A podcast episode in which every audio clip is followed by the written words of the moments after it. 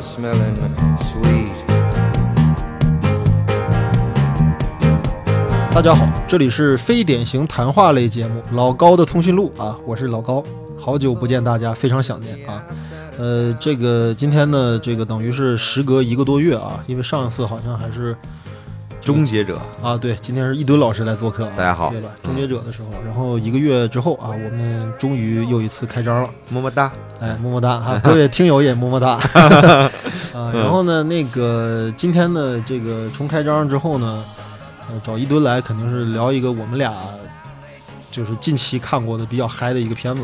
对。然后呢，这个这个电影其实就是昆汀的新作啊，嗯，昆汀·塔伦蒂诺导演啊第九部长篇电影。如果把《杀死比尔》一二算作一部电影的话，嗯那今年它应该是第八部电影。如果是算两部的话，是第九部，它第九部长片。啊对。然啊，后呢，这个电影呢叫《好莱坞往事》，也是往事原来是三部曲啊，现在变成往事四部曲啊， 对吧？啊，哪三部曲呢？就是塞尔乔莱昂内导演不是有西部啊、革命、啊美国往事，对吧？对对然对后敢叫往事的，后来好像只有黄飞鸿，对吧？但实际上今不是年这个好莱坞我们的罗德里格斯导演也拍过《墨西哥往事啊，对》，郑洞天老师也拍过《台湾往事》嘛？啊，那往事家族又添新丁啊，对对对今年就是好莱坞往事。对，然后呢，这个电影呢很有意思啊。现嗯在就是目前面临着这么一个情况，就是大家看这个今年这个豆瓣儿，嗯，豆瓣儿目前这个《好莱坞往事》的评分是应该说是昆汀序列电影当中可能是最低的一部了啊，嗯只有七点三分儿。嗯，但是呢，在 IMDB 上，《好莱坞往事》的评分高达八点五，嗯也就是说，这个电影是一个明显的就是出现了一个中西观众的这么一个认知程度上的一个分水岭，嗯就是西方观众很认啊、嗯中国观众不太认。嗯啊，出现了这么一个情况。那么这个事儿是怎么一个原因？我觉得也是这个电影一会儿我们可以探讨的一个问题。嗯哎，它为什么这个国国内遇冷啊，国外这个火爆啊嗯，这是个这个挺有意思的一个事儿。因为绝大多数时候我们知道豆瓣儿的评分都是整体上是高于 m d b 的，对对，但是这个电影是完全反过来的。嗯然后这个电影还有一件有意思的事儿，就是它有这个中资在里面，对吧？中国资本在里面，就是博纳博纳的这个投资啊，投资了参投了这个电影。然后呢，但是呢，这个电影在中国上映的时候遇到了一些问题。嗯呃，据现在最普遍的说法，就是这个李小龙先生啊，我们这个久久仰的李小龙先生的女这个女儿李香凝女士，嗯据说她好像是跟中国的这个电审部门，呃，有一个她个人的一个意见，就觉得说这个电影里面对我父亲的形象有严重的诋毁和丑化，有这个消息啊？呃，确定是这么一个理由。然后，但是我们的这个审查部门是不是由于这个理由取消了这个电影在国内的发行和上映，嗯，不得而知。但是起码说这是理由之一。那么至于这个问题到底是一个什么情况，一会儿我们也可以再聊一下嗯啊。嗯然后呢，这个我看完这电影之后，反正这个我有几个感觉，嗯就我觉得吧，反正这这话这么说出来可能会得罪一部分观众啊，嗯但是我感觉这个电影看完了之后吧，应该可能会有三种反应，嗯这三种反应代表了你对于这个电影的内容的认知和接受程度的一种差异。嗯我们不说谁高谁低，就不说嗯这个事儿。嗯我觉得第一种观众应该是毫无感觉，嗯对吧？嗯就是不好笑，嗯也不感动，嗯也不刺激，嗯，也不火，爆，哎，节奏奏还挺慢，对，片长还挺长。嗯跟昆汀的原来的那种电影比起来，看点非常的少嗯啊，这是第一种反应。嗯第二种反应应该还是笑，嗯就被昆汀式的那种黑色幽默啊，被昆汀用他这种声东击西的这种手法给、嗯给给给逗笑了，对吧？嗯你以为是这样，哦，原来不是这样；嗯你以为是那样，哦，原来不是那样，嗯对吧？大家跟我来，跟我来，跟我来这里，哎，我在这里，哎，对嗯吧？他是昆汀好玩的一些小技巧，会被这东西逗笑，对吧？里面有很多令人莞尔的一些二逼的桥段，对吧？嗯非常昆汀，这是第二种反应。嗯但是我觉得第三种反应是什么反应呢？就是电影看完了之后，你会潸然泪下，嗯或者说你会非常感动。嗯呃，我觉得我是第三种感觉。嗯。对，看完了之后我感觉非常难过，啊，我有也一是，种我我我也看哭了。你看哭了是吗？对啊，怅然若失的感觉，对吧？啊、一会儿再说啊。对，就是为什么会有这种、这哎，种反为什应？么还没加入一种？因为我是觉得，因为这个他他对李小龙这个侮辱，肯定会有人看得很愤怒。我觉得这是一个，也也一个普遍的情绪。一会儿我们可以说说这个问题。对，哎，对对啊啊，因为尤其我是李小龙的铁粉儿嗯，啊，李小龙是我是我可以在我心中可以封神的一个人物哦，是吧？对啊。啊，然后，那你觉觉觉得就是说，他这个电影里面关于，哎，一会儿我们再说这个事儿啊，嗯嗯我还背景资料还没有介绍完呢。嗯，你说除了这三种情绪之外，还有别的情绪吗？肯定有啊，又但是哭又笑是吗？肯定有，啊 只不过是咱们也没法做这个问卷调查，也没什么，可能这三这这几种是比较普遍的吧，咱们可以能能想象得到的呃。是我根据我个人的这种角度，我推断对对推断对出来的。我不是说这三种反应哪个更好，哪个不好啊，嗯我只是说，呃，可能看完这电影之后会有这种反应。当然，我们是嗯第三种，我们被嗯感动了啊，嗯那我们就可以说说这个电影当中的一些内容。嗯呃，这个由于可能最近对于这片子感兴趣的朋友，可能都已经看过这个电影了，所以我就不再重新再把这个电影的故事来描述一遍了啊。嗯大家知道的自然知道，不知道的话，可以朋友们先看一下电影，再回来听我们的节目。嗯然后呢，我觉得这个电影吧，其实。呃，大家其实看这电影的人很多都把这个关注点放在哪儿了呢？就觉得说这个电影吧，其实整整个是，嗯，有一部分重要的内容是讲的是这个曼森家族的这个制造的这个血案，嗯这是这个电影的一个主要的一个剧剧情内容，嗯对吧？一个情节内容。但实际上，我觉得这个电影其实最重要的东西还不是在讲曼森家族这个事儿，嗯这个东西它是一个背景。嗯啊。就我觉得，我觉得，我觉得，你看啊，就是这个片子其实跟昆汀的那个《无耻混蛋》经常被大家放在一块儿聊，嗯，就觉得好像《无耻混蛋》是跟这个电影有异曲同工之处，就是所谓改写历史嘛，对对吧？改写历史。但是我觉得吧，呃，这个这个片子跟《无耻混蛋》不太一样。那肯定不一《样。无耻混蛋》的话呢，它等于是它是在某一个问题上，比如希特勒元首的这个嗯这个这个结局，嗯它是改动了历史。嗯但是它整个的那个故事是一个高度架空的一个故事，嗯，包括犹太的女孩啊，对包括割头皮的游击队啊，对这些东西其实都是虚构的。对但这个电影不是，《嗯好莱坞往事》这个电影的背景是非常非常写实的。对呃，它就是六十年代的美国洛杉矶、好莱坞，甚至具体到了什么呢？就是比佛利山明星的那个社区那一带。嗯然后呢，这里面呢有一些东西呢也是非常的真实，非常的甚至是一比一还原。嗯然后发生的具体事件呢，也是来自于美国历史上一次，就是可以说是震惊全美的一次，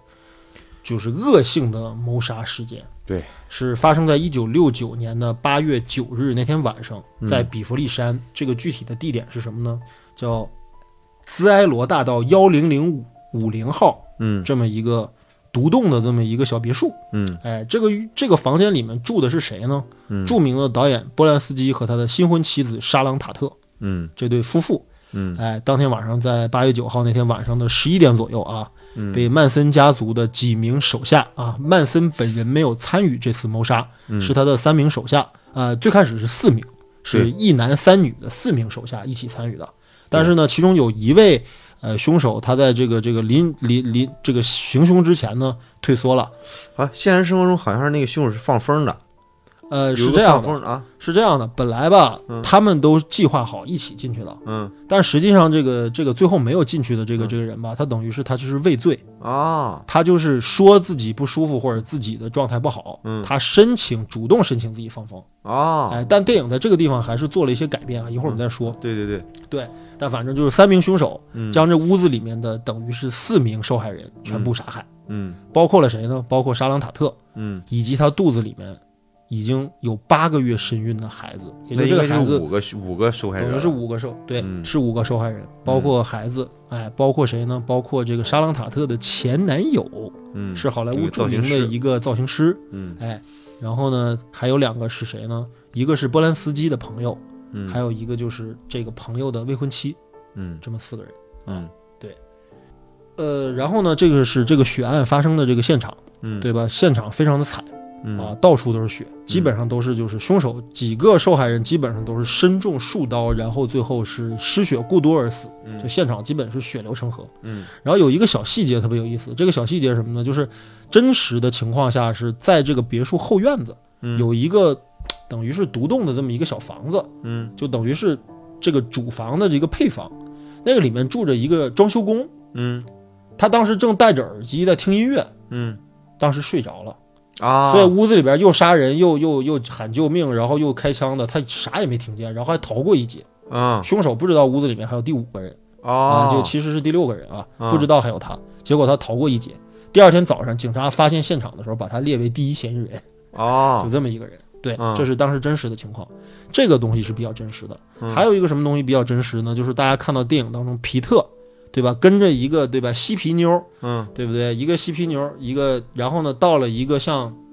对不对？一个马场之类的地方。对，以前这那个个马片场场哈，这个马场叫什么呢？斯潘马场。嗯这马场原来是一个拍摄西部片的一个外景地。嗯然后在这个电影发生的这个时间是在六九年的时候，西部片没落，这个这个这个场地不用了。嗯所以它变成了一个就是来骑马一百啊，骑马八十啊，嗯，变成了一个这样一个旅旅游景点。嗯然后呢，大家看到就是曼森家族的大量的信徒和这个这个成员啊，尤其是女性，嗯大量的居住在这个区域内。嗯这个斯潘马场这个场景也是真实的，嗯哎，而且跟电影当中呈现的几乎别无二致，嗯是那么一个风格的东西。嗯然后呢，这里边还有一些什么东西比较真实呢？比如李小龙，嗯对吧？大家觉得为什么李小龙在那个时候会出现在这儿呢？嗯哎，很有意思。李小龙当时正好在美国拍摄一部电视剧，嗯这电视剧叫《清风侠》。对，他在这个电视剧里面扮演的是清风侠，不，他演的不是清风侠，他演的是清风侠的司机，嗯就等于是蝙蝠侠手下不有罗宾吗？对清风侠手下旁边有司机，他对演的是这么一个角色。对，这个司机被定位为一个会中国空服的一个华裔。对哎李小龙当时正在拍这段戏，哎，如果大家有人看过《青龙侠》的电影版啊，就会知道哈、电影版里边这个角色是由周杰伦饰演的。啊，实际上是跟对，实际上呃因为 Bruce Lee 致敬的。对，因为那个很多我们知道现在很多明星啊，都视李小龙为偶像，对周杰伦不用说了，还有我们更加伟大的是吧，周星驰啊，对当然还有小小的我哈、啊，对对对。然后呢，这个这个是比较真实的。然啊后呢，还有据说比较真实的情况是，当时的李小龙嗯，好像还曾经当过波兰斯基和沙朗塔特的武术教练。对，就是沙朗塔特演过一些动作片，嗯对吧？这其中这个电影当中有一场戏是沙朗塔特一个人，对吧？嗯去这个这个电影院里看自己主演的电影，还刷脸进去的，还不掏，还没买 票，对吧？嗯对特别可爱，嗯还刷脸进去的。然后呢，进去了之后，把那个哎美美足对吧一翘，哎在那儿看电影。那嗯那场戏的动作戏，据说是李小龙进行的指导。对，也就李小龙其实是沙朗塔特和波兰斯基朋这个两口子的一个，等于是一个好友。对，哎，李小龙当时也刚刚在好莱坞开始混迹，还没有后来那一系列什么有名的这种知名的作品，对吧？对他在好莱坞还是跟还是根葱，应该是这么说。应该不是因为李小龙他进入好莱坞，他相当于是一个武术家的身份进入了好莱坞，他不是演员，对，对所以说你一开始的时候是，好像是我李小龙是因为塔特的关系还是怎么着的？是因为他是他是一些演员的武术教练，因为嗯，这个关系进入了好莱坞。对所以说呢，就这个大家都觉得啊，这是高手，这是高手，对吧？你相当于啊被捧着进入的好莱坞，对他不是一个像一个小演员从底底层打拼上去的。对对对，其实他是应该严格来讲算是一种技术人员或者是一种顾问型的一种人员，对对在对剧组当中，比如说我们剧组当中经常有武术顾问或者历史顾问或者什么之类的这样的人物，他是以这种身份进来的。对，那我我记得前段时间网上流传过一个片段，就是李小龙当年在好莱坞试镜的一个片段。啊，给那个工作人员讲这个功夫了什么的。哦如果你去看那段试镜的话，就是就会觉得这个人气场太强大了，就浑身散发那种自信。就是他电影里边表现出来那个那个那个状态啊啦，就那个那个东西啊，啊比他真实的情况要夸张一些。啊他真实情况的时候，这个这个人他首先比电影里边要放松的多嘛。啊，对，然后呢，你又觉得这个人就特别特别自信，你就气场很强。嗯然后呢，我前段时间看有人写的一个影评，嗯就是说电影里边把李小龙描写表现成了一个纯粹的 SB 嘛，啊，对啊，一个、啊一个一个非常非常张狂的一个人，啊目中无人。啊然后他说，觉得这段没什么。如果你去看李小龙真实的那个那那段试镜片段的话，你就会发现，呃，就真实的真实的情况可能表现的比这儿还要夸张。还要夸张，是吧啊我就不知道这人是这个写影评这人是怎么怎么想的，我不知道他他有没有点感受力我。我我我一会儿再说这个问题吧啊我一会儿再聊聊李小龙的问题。先说这个电影当中这个这些，我刚才说的是比较真实的情况，嗯但这个电影的结尾是不是现实的？嗯是昆汀的所谓的改变历史或者改改写历史的手法，对对吧？但是为什么会有这个改写历史？一会儿我们再讨论啊。嗯嗯嗯然后说说这个电影当中虚构的东西。嗯啊，这电影当中虚构的东西也很多。嗯比如说，其实这个主要的这两个人物啊，嗯这个由我们这个小李啊扮演的这位叫 Rick，对吧？这名过气的西部片明星，嗯，啊这个演员，这个人物是虚构的，嗯在历史当中没有这样一位明星，没有这样一位演员。嗯但是呢，他的人生经历呢，其实是很多位当时的好莱坞明星的亲身经历拼接起来的。是的，他致敬了很多人，以及致敬了很多电影，包括到后来去意大利，嗯哎，从事意大利式西部片拍摄的这段经历啊，对，也是有一些影射的，我们一会儿再说。对，然后呢，还有一个什么呢？还有一个就是李小龙的这个，呃，不是什么李小龙，小李对吧？嗯小李子这个这个 Rick Rick 他有一个司机兼舞 T，嗯本来人家是舞 T，嗯，对吧？舞 T 这个事儿大家很好理解，对不对？嗯就是中国的有很多人专门做这个行业，对啊，对不对？给一些明星、一些呃不会武术的、嗯没有这个格斗能力的一些演员嗯做替身的这么一些所谓我们叫武行。嗯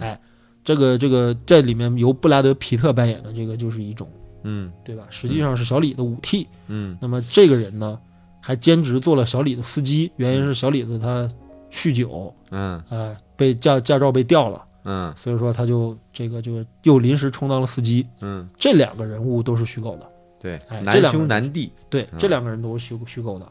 那么，那么为什么会用这两个人物做主人公？嗯，我觉得这是昆汀拍这个电影的一个主要的原因。嗯这也是为什么我刚才最开始说了，我说这个电影它不是一个单纯去解构或者说单纯去颠覆真实历史当中关于沙朗塔特凶杀案的这么一个背景。嗯我觉得这一切来，就是包括我刚才所所说的曼森家族，包括好莱坞，哎，这些呃，包括包括曼森家族，包括这个电影改写了历史的这个结局之外，我觉得这个电影其实更多的是渗透着是昆汀对于那个年代好莱坞整体的一个精神面貌，嗯一个整体的一个电影的一种，等于是当时好就是好莱坞没落之前的好莱坞时期的那种经典时期的这么一些情怀，嗯他的一些感情。嗯我觉得电电影是昆汀的很私房的一个电影，嗯对吧？就是他很私人情绪的一个东西。嗯哎，这个这就是这个电影的一些情况。嗯，一吨可以说一下，就是你觉得这电影当中你比较印象深刻的地方？这个电影印象深刻很很多嘛，呃，因为就是这个电影，就是刚才你已经说了，它不像昆汀以前的电影有那么多这个这个很很很要不这就个特暴力，啊，对对，特飞的东西啊，哈，对，要不就特低俗，啊哎特别对对对 B 啊，特别 B 级片儿，对对对对对，都没有。然后也呢，有，但是少了，对对对，嗯，呃，然后呢，所以说也有很多人说，就觉得这个片子可能就后了半个小时比较精彩啊，就就杀人那段呗。啊，对对，对前两个对小时可能都是白开水。 然后呢，但是其实不是，对，那我们看了肯定不是嘛对。那其实我们就是看，就就是看以前的时候吧，总是觉得把昆汀作为一个那个那个那个天才哈，他能他能有特别特别牛的奇思妙想，嗯，他能有特别特别戏谑的地方。对，他那个那那些恶搞，简直像那低俗小说里边那一段恶搞，我靠，简直让你让你就对吧？你对这个这个简直太，就就对鬼很很鬼马的一个导演，对，但是会让你不会去考虑，其实昆汀是一个极其情感极其细腻，对人的这个这个这个情绪的变化的捕捉特别特别敏感的一个导演。嗯，但对看这个电影，我是看出来了，你就是你觉得昆汀可能有和王家卫有非常非常一致的地方，他们有共同的一种能力。我们不能简简单单认为，就是说，好像一个导演是专门擅长拍动作片对对对或者枪战片或者武侠片，或者是这种导演，他就一定是傻大憨粗的啊。嗯这种没有细腻情感的这种人不是，嗯我觉得昆汀其实他越来越细腻了，对，尤其到了好莱坞往事，我觉得昆汀已经有点老了。嗯，我为什么有这个感觉？我觉得他这个电影整体上的，它有一种浓浓的一种怀旧的气息，嗯而且他对于电影的那种情感，以及对于这个行业当中从业者的那种理解、嗯同情、认可、激赏嗯以及致敬嗯嗯，是非常强烈的。是啊，也就是说，这个电影还是我刚才说的那个话，它真的不是一个剖析或者说是解构曼森谋杀案的一个电影。嗯如果你抱着这个目标去看这个电影的话，可能你就走偏了。嗯就说到底啊，昆汀拍了两个多小时，拍了这么拍了这个皮特和小李子他们的主仆啊，嗯可以说算是主仆之情，对吧？到最后目的就是为了让他们把这个这个这个曼森家族给干掉，嗯肯定不是这样的。嗯这个电影讲的不是主要的内容，可不是这个内容，也不是说啊，由于这个莎朗塔特这大美女被人给杀了，嗯昆汀作为事件，因为昆汀当年应该是在这个事件发生的时候应该七岁，已经有记忆了，嗯这个事件的轰动程度他肯定有印象，嗯就全美都炸锅了这个事儿，嗯对吧？你像金发嗯怀着孕的演员的美女，嗯还是明导之妻，嗯一家四口，嗯，呃，总共五个人就这么惨死在家里边，对啊，而且发生在好莱坞最牛逼、档次最高的这么一个住宅里面。你想想这个事情本身的新闻价值和它的轰动效应是啊非常非常大，几乎全美无人不知。是啊，但是昆汀通过这个电影不是为了去改写这个东西，就意思就是说，哎，就像杀希特勒一样，当年希特勒没死，对不对？战争又继续了，但是我嗯现在想把希特勒干掉，他其实这是一种个人情绪的一种释放，嗯对不对？但是我觉得这个电影当中，其实沙朗塔特他们一家到最后终于得以幸存，嗯实现这个事儿的人是谁呢？是小李和皮特。嗯 那这两个人就很有意思，嗯这两个人他们代表着什么？我们看一下啊，嗯小李是一个演员，很明显，对不对？嗯但是他过气了，嗯对吧？嗯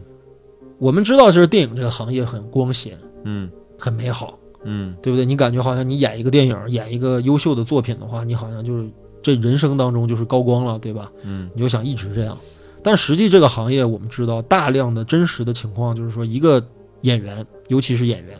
他很难保证自己的艺术寿命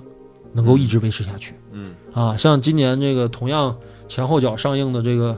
阿尔帕西诺和罗伯特·德尼罗这样的，还还有他们老伙计 Joe Pesci 演的 这个爱尔兰人，对爱尔吧？兰人，把这帮老老伙计又叫过来。当然，这电影我们还会聊啊，这电影嗯我们还会聊。你看了吗？呃，爱尔兰人我还没看，但是我还我会我会聊这个电影。嗯，然后呢，就是能有这样幸运的演员不多的，是啊，哎，绝大多数人可能说你年轻时候偶像出道，对不对？嗯你可能就几年的这种青春饭吃完之后，嗯可能人到中年，你如果没有实力型的这样的中年作品或者中年人形象的作品问世，你可能就就没落了嗯啊。嗯，那同样中年出道的人，对吧？也有很多这样的演员，尤其男演员中嗯年出道，对吧？实力派出身，到了晚年，也可能没有合适的角色了。嗯对吧？所以说演员的艺术寿命是非常短暂的，嗯所以说这是这个行业的一个现实。嗯那么小李明显啊，嗯，对吧？在这个电影表现的这个时间，也就一九六九年的时候，他已经星路暗淡，对上来的时候已经没有电影可以演了。对，他只能上在来的第一场戏，他演的是电视剧对对啊哎那个第一第一场戏那个电视剧吧，还是他当主角的一个电视剧，啊，对，因为但是后来采访被嘛砍了，他只能去去别的电视剧里边当反派了。对哎，对星路暗淡了已经。那对这个事情对于一个演员来说就非常难受啊！你看对我们像我们这种啊，立志于从事电影行业，始终也从事不了的这样的人痛苦。你对从事进去了之后，你火了，你没火你也痛苦；嗯，你火过了之后不能继续火，你还痛苦，是啊，对吧？小李子现在面临着这第三种情况，是就他火过是啊，不行了，嗯不能再火了，咋办呢？嗯对吧？嗯啊，而且吧，他特别有意思。嗯你看他演的是西部英雄，嗯对不对？嗯西部英雄是什么形象？嗯对不对？大家都知道啊，嗯亨弗莱·鲍嘉、嗯啊、克林特·伊斯特伍德、嗯约翰·韦恩、嗯，詹姆斯·斯图尔特，嗯对不对、嗯啊？现在连这种角色已经与他无缘，他只能粘上大胡子演那个变态的、凶狠嗯的、残忍的反派，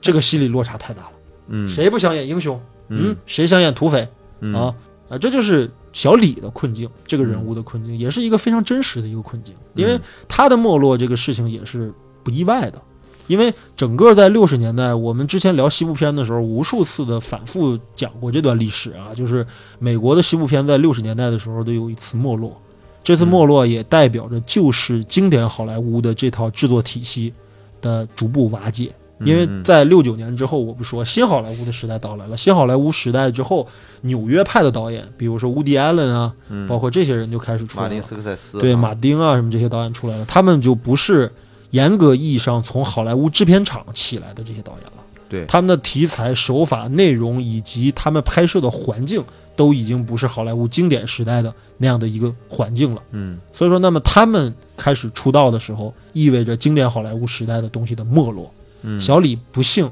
是经典好莱坞时代的遗留下来的遗老遗少，可以这么说啊。对，那这小李在这里边儿，这个这个角色其实挺逗的哈。对，然后那个动不动就哭啊，这个抹了好几把鼻涕跟眼泪，然后呢，就是觉得好像很戏谑。那其实我我我看的时候，我我特别佩服昆汀的一个地方，就是他这里边儿对于这个小李子的这个心态把握是极其细腻的。嗯啊，一会儿我想继续这个这个具体聊一下，有几场戏里边儿小李子的表现，啊，就可能我们觉得，哎呀，这个人真逗哈、怎么这样？嗯但其实就在那个那个那个处境里边，小李子的反应是极其真实的。对我看啊好几场戏我都知道，因为我们都接触过过气的演员或者没有火的演员。啊、对，或者说是一直不愿意放弃这个梦想，但是可能注定这辈子与这个明星或者一线无望的这样的演员，我们对接触过，对，所以说那种感觉，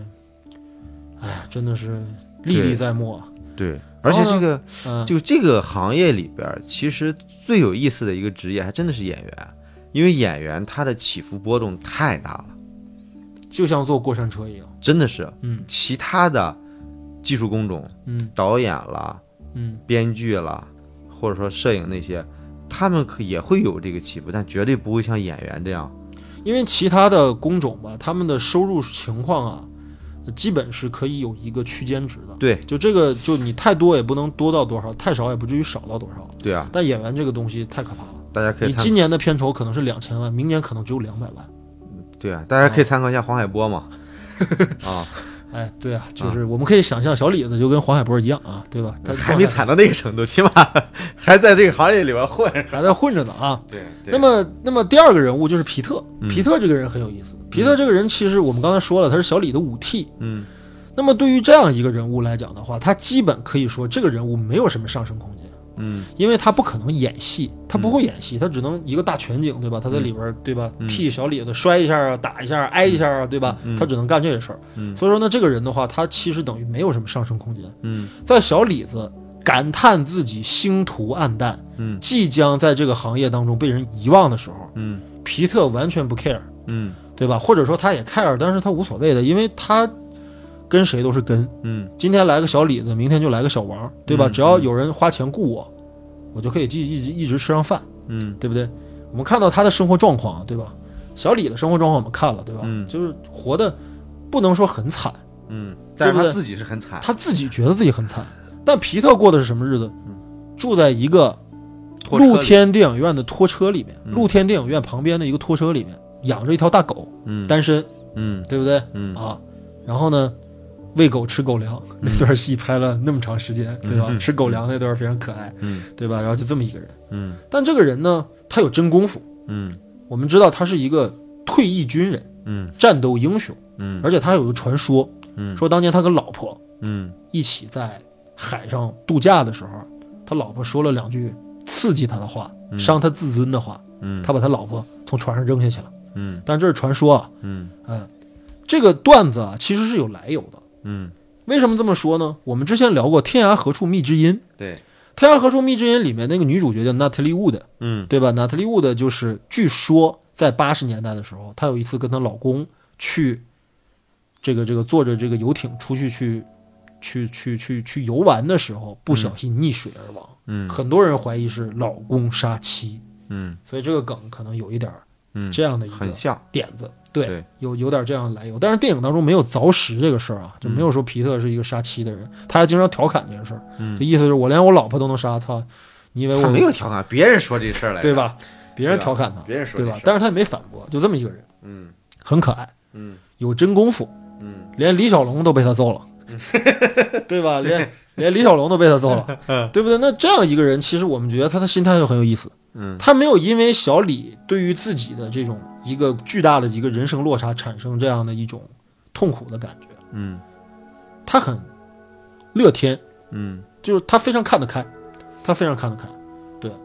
而且他真的是一个重情义的人，所以你看那个那个那个那个他去那个那个那个那个牧场里边儿，嗯，对吧？他他仅仅是因为那个那那个女嬉皮士搭他车的时候说了一嘴，嗯，说我们住在这个牧场，对他说那个谁谁的牧场嘛，他说是，啊对他说我们都住在这儿，他就觉得不对，你们一帮嬉皮士啊住在他的牧场里边，不行，我得看看你们是不是把他怎么样了，对，对吧？如因为果这个事情很好理解嘛，因为我们刚才说了嘛，斯潘牧场其实在真实的情况当中，这个地方确实存在，对它啊，是一个旧式的一个片场。对啊，那么肯定皮特之前拍戏的时候认识这个牧场的老板啊，但是但是你管理员看啊，对啊，但是你看这戏里边，管理员问了半天，管那个管理员愣是没想起来皮特是谁，但皮特记得他，说明他俩不是特别熟。所以你像他，他骨子里边其实是特别特别仗义的一个人，对他去牧场其实真的不是因为中了这个呃小对妞的这个美人计啊，绝对不是。他是因为关心对呃这个这个人，对，啊那人家在车车上已经说了，小妞想想勾引他，然后皮特说：“我不可能和未成年，因为和未成年发生性关系，我入狱的，对对吧？我一直躲这种事儿，我不可能栽在你上头。对”然后最后他为什么欣然毅毅然决然要去，就是为了看那个老头儿，对，结果老头儿好像安然无恙。安然无 恙。对啊是他那一场个，戏，那场戏特别有意思，一会儿我们说一下。对对对，然后呢，我说呢，这两个人物说完了之后，我说那这个电影其实就出现了一个很有意思的一个对位，嗯，就是我们经常所说，就是这个一棒老师怎么界定，呃，就像《好莱坞往事》这样的电影嘛，他叫他说这叫原电影，就是一元钱两元钱的元，就原电影就是关于电影的电影。就从这个角度来讲的话，其实《好莱坞往事》是一部原电影。怎么这么说呢？这两个电影，这两个人物，包括皮特和小李，他们在剧中当中的这两个人物，跟他们现实当中，它形成了一个在剧中他们俩人，一个是西部英雄，一个是西部英雄的替身。嗯，但是在在剧本当中的另外一重现实当中，就是在他们扮演的这个这个角色在剧中的这样的一个位置的话，在现实当中是互换的。嗯，在现实当中，皮特是个大侠，对他是真正具有西部牛仔精神的那样的一个孤胆侠客，对独身，开着辆车，对不对？对对人言出必行，对有情有义，锄强扶弱，对不畏强暴，对，对不对？嗯他是这样一个人。嗯可小李子是个在现实中当中的怂 逼，对不对？因为没有钱，因为不火了，嗯因为现在怎么着了，过气了，嗯对吧？天天愁眉苦脸啊，嗯哭丧个脸，对不 对？啊，就是尤其你看嗯啊，就是一吨刚才说那几个细节，第一场戏就是这个小李的第一场戏，应该是就是阿尔帕奇诺扮演的那个制片人对，过来找他聊。你嗯，看那场戏当中他的反应，那场戏太好了，那场戏小李子演的太好了。对啊，我印象当中李李这个小李对吧，从来没有演过这么衰逼的人物，这次是他头一回，就是那种就是，就我非常渴望这个机会，嗯但是我你只让我演反 派，嗯我没法拒绝，可是我又实在不想做， 那种复杂的那种悲剧的心理对表现的淋漓尽致对，啊，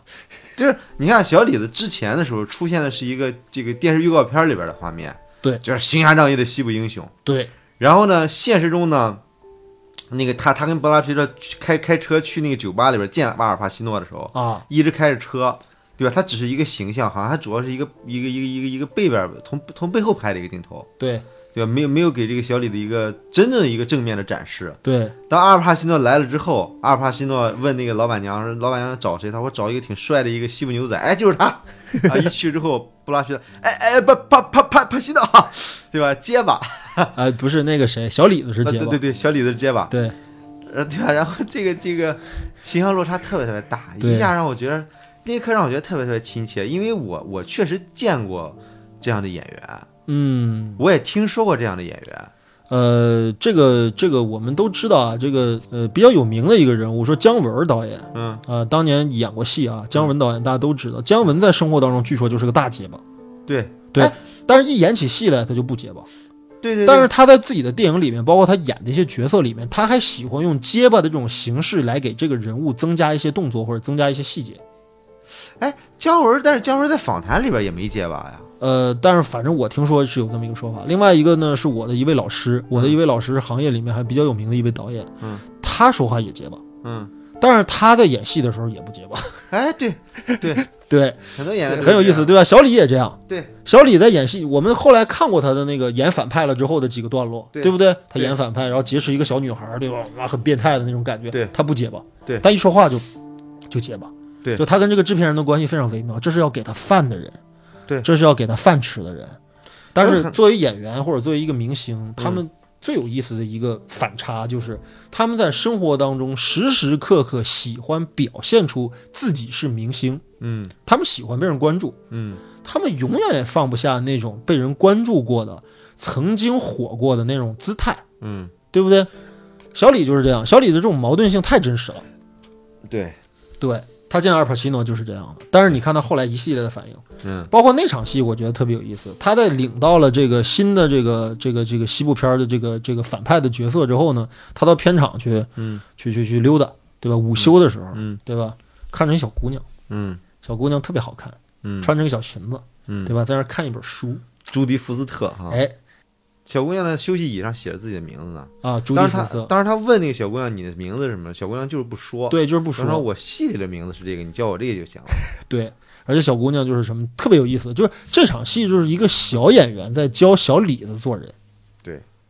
对吧？对就说白了，就是实际上就是因为大家知道朱迪福斯特其实等于是新好莱坞出来的演员，对他成名于出租汽车司机，对，但他是个小童星，他非常早就出道了，对他八岁就开始演戏。嗯，我看朱迪福斯特，电影里边，电影里我边看看就是把对，他是八岁，对，而且我查了一下，朱迪福斯特生于一九六二年，嗯电影发生的时间应该是在一九六九年左右，对不对？我查了一下，他在一九七零年真的演过一部西部片，嗯我没有找到那个片子，也没有看，嗯但我不知道他在片中的那个形象是不是跟《好莱坞往事》里面这个小朱 棣是不是一样的，嗯对吧？但这个角色基本是没跑了，对，这就是朱迪福斯特，因为我我们都知道朱迪福斯特，她其实就是看过很多报道，就她就是一个智商极高的一个女演员，嗯哎，后来好像上过哈佛，还是上过耶鲁，嗯对吧？她好像耶鲁毕业，嗯就是极其的理性，嗯但是又具有强烈的表现力，嗯能演从妓女到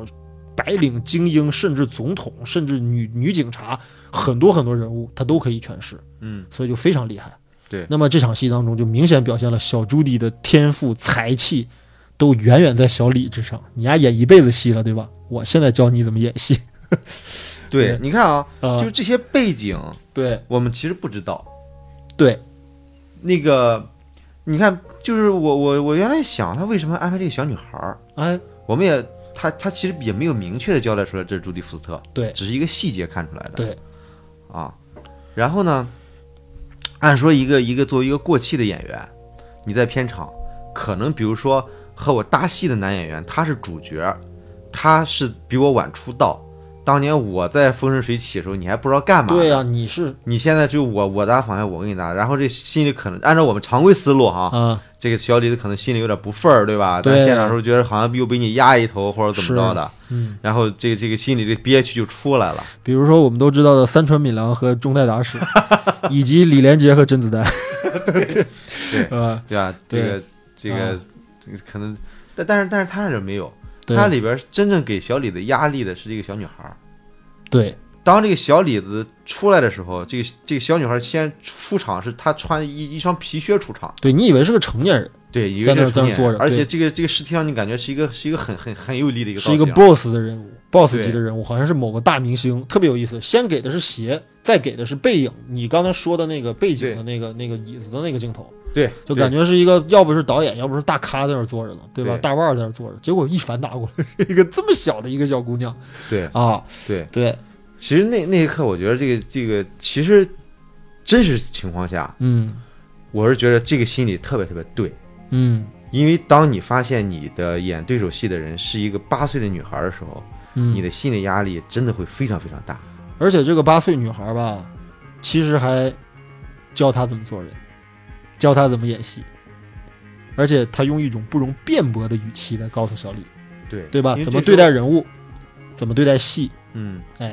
对吧？对。小李的那场戏当中，就是到到最后有一个一个一个动作嘛，就是其其实我是觉着啊，就是小李子跟这个小女孩见面的时候啊，嗯就他这个这个俩就就一开始见面的时候，嗯，小李子就已经表现出弱势来了。对，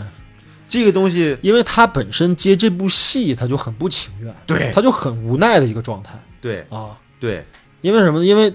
之前你记不记得那场戏垫的特别好。嗯就他刚刚化完妆，把那个大胡子，因为西部片反派不都永远大胡子嗯嘛，对吧？就化化完妆之后，那个化妆师告诉他，你不能吃午饭嗯啊，那时候是午饭时间，让他别吃午饭。你吃饭一嚼嚼东西的话，那胡子就崩开了，那个嗯胶水就崩开了，嗯连饭都不让吃，嗯，那不饭都不能吃，那我这亮着胡子，那怎么办啊？就是瞎逛呗。嗯他说：“那你告诉我那片场在哪儿？我下一场戏不就在那儿演吗？嗯告诉我在哪儿？”很失意这一个状态，对所以他见到小姑娘的时候，他的这个底气就不是很足。对哎，对，然后呢，其实我我我我就是就是我说一个事儿哈，就是啊前两天的时候，小青年去我家玩儿，哦，小青年老师，对，嗯，然后呢，就是我我儿子不是有一个那个玩具嘛，听诊器，哦，然后呢，不是真的听诊器，是听诊器玩具是吗？那个听诊器玩具也是也是真的，也可以用，然后呢，他就拿着这个这个听说说，哎，这个这个这个就听小青年儿，他他一个人他他拿着听小青年儿，然后小青年儿也也也也带上也听也听我儿子的。嗯嗯然后后来小青年说，突然一下意识到，就因为小孩的心脏跳的特别快的，嗯，啊，腾腾腾腾腾腾腾，就心率比较快，啊嗯特别快。对然后再听自己心跳的时候，你突然意识到这个生命的，就就自己和小孩这个差距了，就是我们是一个衰老的一就个意识到自己的衰老了。啊，就那那那时候听完之后，他他立刻跟我说说，你看这我才意识到这个事儿，就会有一种有一种有一种对这个这个这个哀伤的这个感觉。就这个小朱迪，他代表的这种不仅仅是演技上的对这种压力对，他是代表的就是好莱坞或者说是美国电影的新生代的力量。你看这么小的女孩就有这么高的天赋，就已经能演电影了。对啊，我该去哪儿？对啊，我还有路可以走吗？对啊。他这个压力是更大的。对，所以嗯说你看他对朱莉·福斯特说：“我我可以坐你旁边嘛？”就他怯生生的那个感觉。啊对，但是他面对朱莉·福斯特的时候，他面对朱莉·福斯特的时候，他又想压他一头，他其实有这个感觉。啊我是前辈呀、对，所以所以啊当、当他当他当他当他说起这个朱莉·福斯特问他：“你这小说是讲什么呢？”他说：“嗯一个、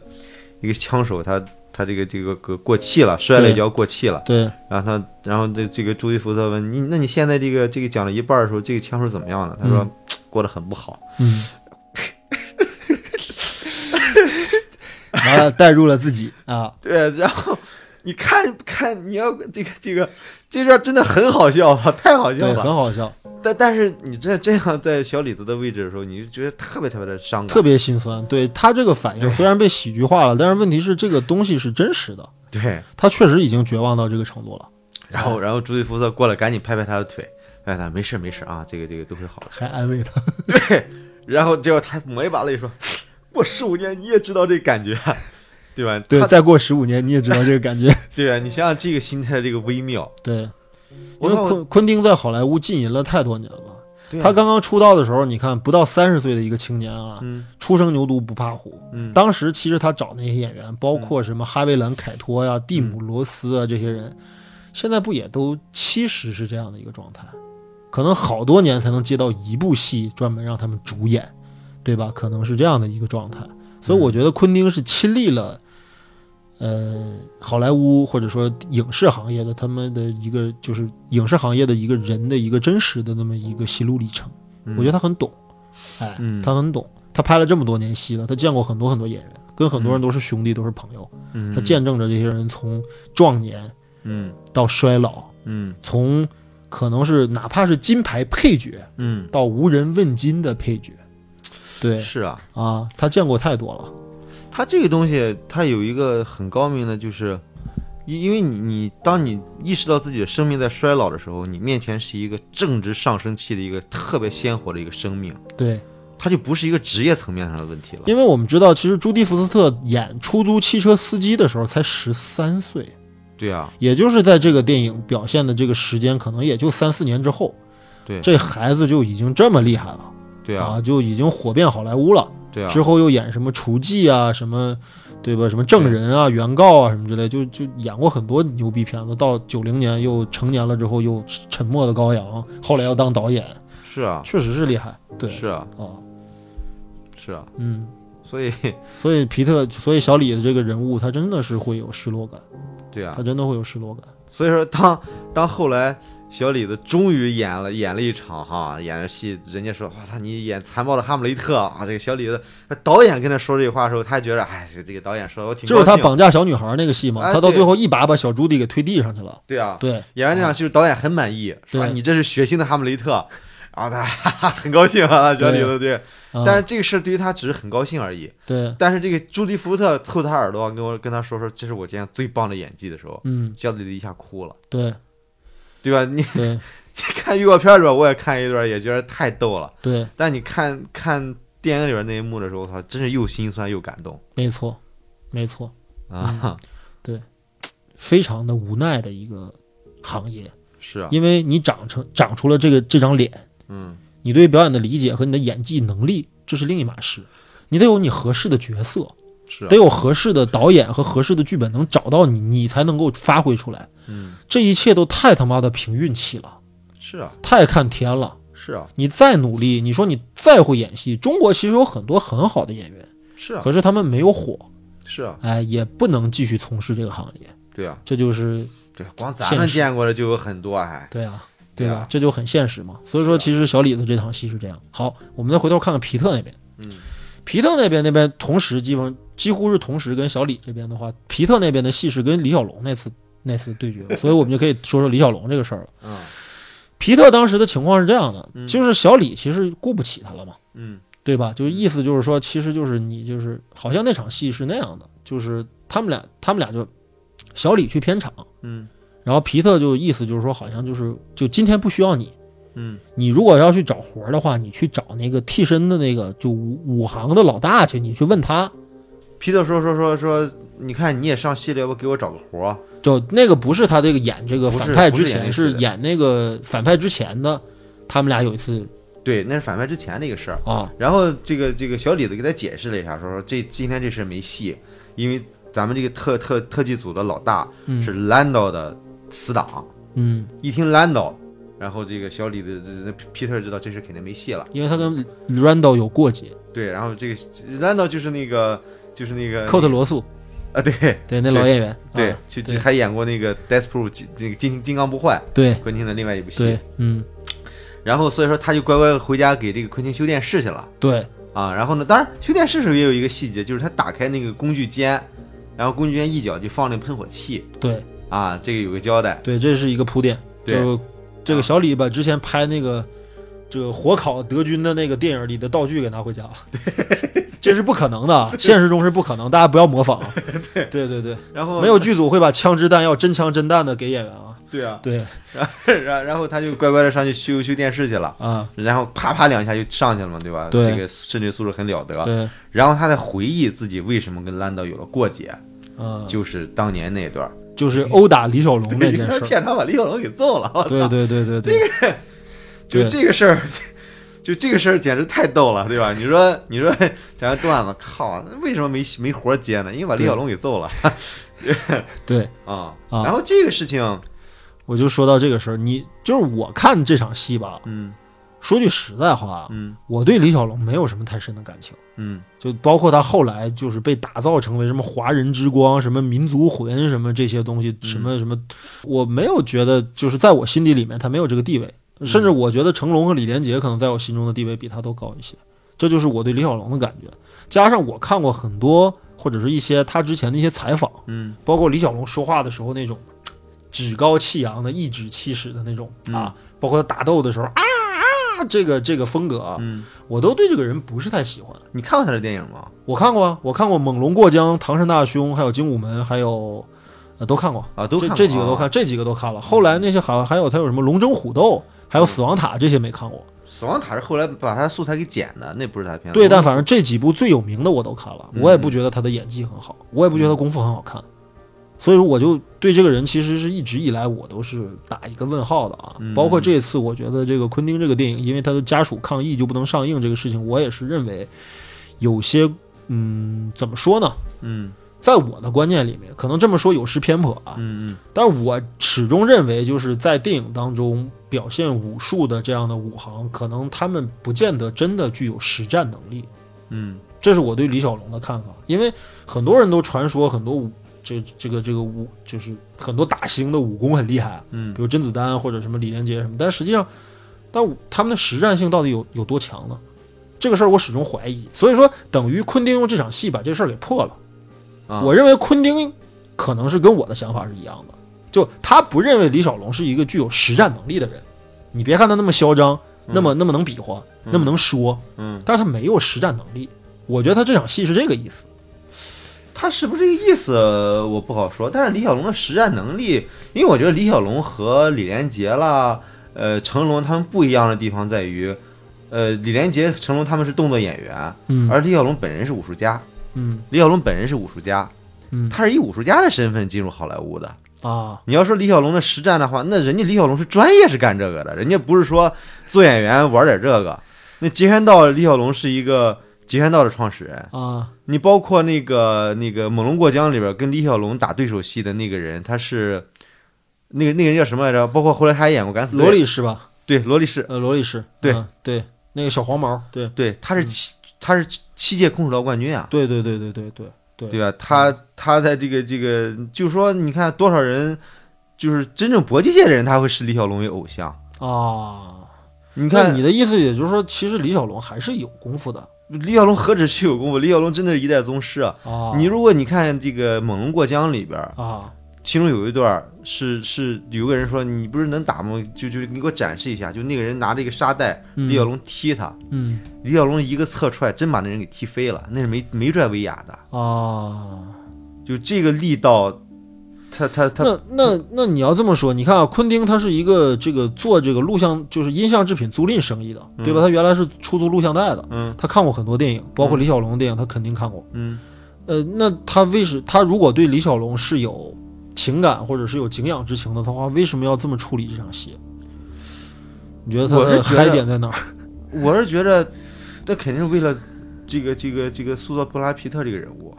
啊，就李小龙，我操，布拉皮他特比李小龙还厉害。对啊，我把情一个是他的性格，再一个他的能力，对，对吧，而且你你你你你怎么展现他能力？就因为现场把李小龙给揍了，对吧？轻轻松松把李小龙给揍了，对，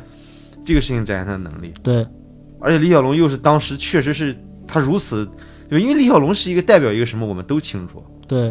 对吧？他的功夫，他他的什么，对吧？对，那我我想问你，那你觉得这场戏是不是就是像媒介所说的那样，确实是丑化了李小龙？啊，因为我是觉得李小龙对于每个人的一每个人在每个人心目中的形象不一样。对我刚才就说了，如果我对李小龙不是那么敬仰，如没有果那种情情感。对你要说李作为李香凝来说，那是他的父亲。那肯定你你你，如果咱从纯粹的现实角度来说，啊，这里边这个李小龙和嗯现实中的李小龙确实是丑化，这个就这个这个是一个客观的哈。因就为首现先这个人狂妄，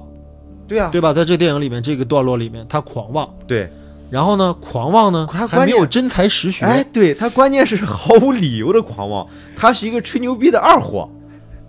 啊。对但是李小龙本因就为是他那个什么能打过阿里那个事儿，后来不也是被人辟谣说这个事好像是别人说他说这个 Bruce Lee Bruce 厉害到什么程度可以把阿里打败，对啊，但是这个话可不是李小龙本人亲口说出来，也不是他家属说出来的，是啊，所以说这个地方被大家诟病嘛，是啊就，说你这纯丑化嘛，吹牛逼吹得这么响，结果被一个末流的一个连不知名的一个五指一个把式就给摔的，把车都摔摔摔摔烂了，对啊，对吧？那你这个对啊人太丑化了，其实对啊，很多人也表示看完了确实有点不舒服，对啊，对。但是，但是我是觉着，因为我们很多中国人都会把李小龙作为一个华人骄傲，一个华人之对华光，人之光，而且呢，确实是对李小龙作为一个华人，嗯从好莱坞能有这样的地位，太不容易了，嗯。没有任何一个人做到过这样。嗯，而且是因为李小龙“功夫”两个字才出现在英语中的。哦，康复，对嗯，啊，这个这个地位当然不言因而喻为了。他这套东西，他叫这个叫空腹，没有对啊英、英语单词。对啊，对，因为功夫这事儿啊，只有在广东话里边儿指代是武术，在北方不会用功夫来指武术的。哦，那啊北方叫什么呀？比方打拳、国术，啊，国这术，都是，嗯啊，但没有功夫，功夫只是时间，对，对吧？就是说你很有功夫，对或，者说我干这件事儿可花了一番功夫了，对啊，是这个意思。对，嗯，所以嗯这个，然后然后你丑，你你这个这个客观角度来说肯定是丑化，对，但是我觉得作为昆汀来说呢，他是一个调 侃，我真觉得他归对于他来说是一个调侃嗯，啊！你你你，吴李小龙，你不武术牛逼吗？对，哎，我这里边出来个人，咔分分钟把你摔倒，对吧？我觉着，我觉着你你站在两种两种视角，我觉得吧，其实说丑话或者说污蔑，其实有点过了吧。就是我觉得昆汀没有必要去丑化一个人，除非他觉得这个人特别的令人厌恶。嗯我觉得他对于曼森家族那群杀手，嗯，以及曼森本人嗯是极尽丑化的。对，但是这个没有问题，因为那些人是真的恶贯满盈的杀人犯、嗯，变态狂，嗯确实是可以被丑化，就像希特勒一样。嗯但是他没有必要丑化李小龙，嗯，因为李小龙不是那样的人，他只是调侃这个人。比如说，假如说啊，嗯我们拍一部电影，我们拍一部电影，拍的是什么呢？拍的可能是就就是举个举个不太恰当的例子啊，假如说我们去拍一个电影去致敬嗯老香港电影，嗯对吧？但是我不不管能不能拍啊，反正就致敬老香港电影。比如说，假如说我们遇到周润发，嗯对吧？我们假如有一天拍一部反映香港八十年代电影的风云的这么一个电影电影出现的话，那么可能有一个人在片场遇到了周润发，嗯对吧？发现周润发是一个特别爱装逼的人。嗯，对吧？没有任何英雄气质，对吧？对啊，然后特别贪心，特别算计，或者说特别谄媚。假如啊，我说的一切都是假如，嗯，那这也可能被指责为是丑化周润发。啊，你说九十年代的时候不有很多电影恶搞黄飞鸿 吗？对，啊，对你这个怎么就？但是从另一个角度来说哈，啊你昆汀为什么不直接让小李的这个布拉皮特把阿里给揍一顿呢？啊，那这个事情就不可以了嘛？对啊，你为什么就不可以揍阿里，你非要揍李小龙呢？因为呃，首先李小龙出现在这个电影当中，他是那个年代好莱坞的一个部分，或者对啊说跟他这个主线故事有一定的关系哎，你看啊，所以说这里边就有一个政治正确的问题了。啊。所以你要，因为因为这个这个这个昆汀的电影绝对不可能敢这么搞黑人偶像的，但是但是华人偶像你又可以这么搞。是你说这里边其实还是有这个种族问题的，有可能，这这这这这对，就像你，说的一样，你怎么不搞阿里呢？或者那时候，你像罗里士，或者说同样的欧美的演员，对啊对吧？功夫巨星或者拳对王啊啊什么这些的，对吧？你都可以搞嘛。对啊李还不是因为第一李小龙出名，第二李小龙是个华人，对啊对吧？第三，我觉得昆汀，昆汀很喜欢功夫，啊对啊我们都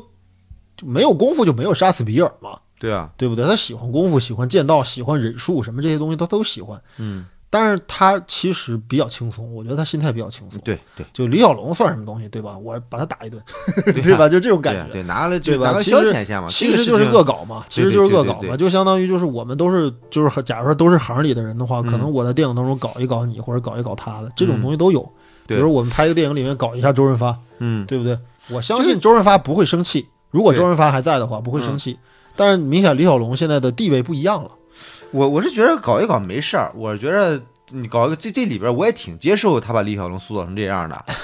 啊，嗯，我觉得挺好玩的。挺好玩的但呀但但是但是问题就是你你在同样同样另外一种政治正确摆在那儿的情况下，啊。你去这么搞李小龙，我觉得这个就有点儿。那你看，同样嗯其实。就是是其实我感觉是在挑软柿子捏，你知道 吧？操，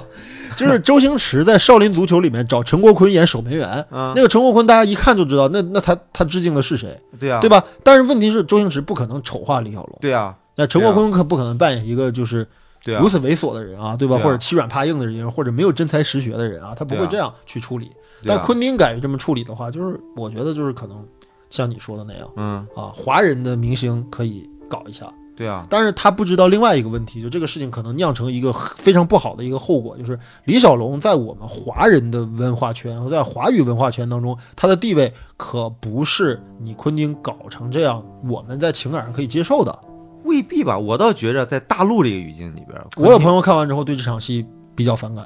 对啊，对对对，啊就比较反感，觉得这确实是太丑化李小龙了。嗯对，嗯嗯，但是我对李小龙没有什么情感，我对什么民族之光这件事儿向来也都不是特别感冒。嗯但是我是觉得，如果要这么说的话，李小龙确实是一个有功夫、有实力的一个人，嗯而且他平时生活当中绝对不是那么狂傲。那么在电影当中，像电影当中表现的那么桀骜不驯的话，嗯那你这么去表现他，确实有一点丑化。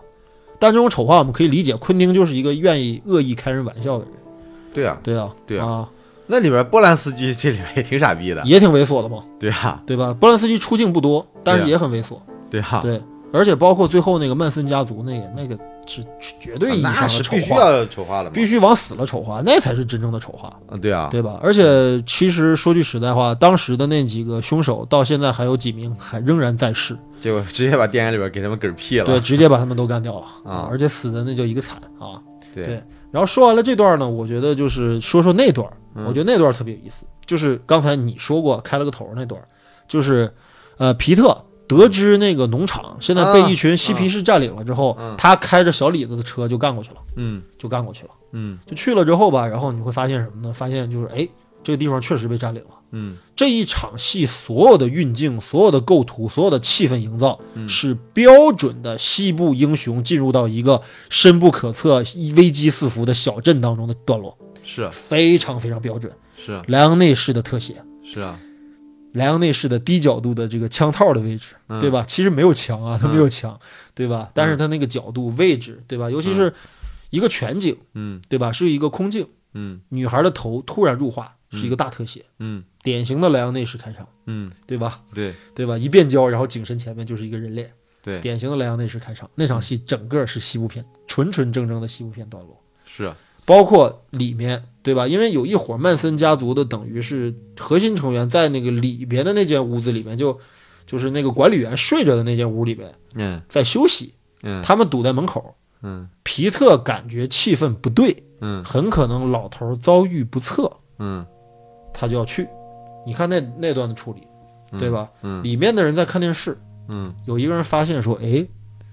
外面那个谁，小 Kitty 啊，嗯对，那个女孩儿，那个女孩儿就是就是勾搭那个皮特的那个女孩儿，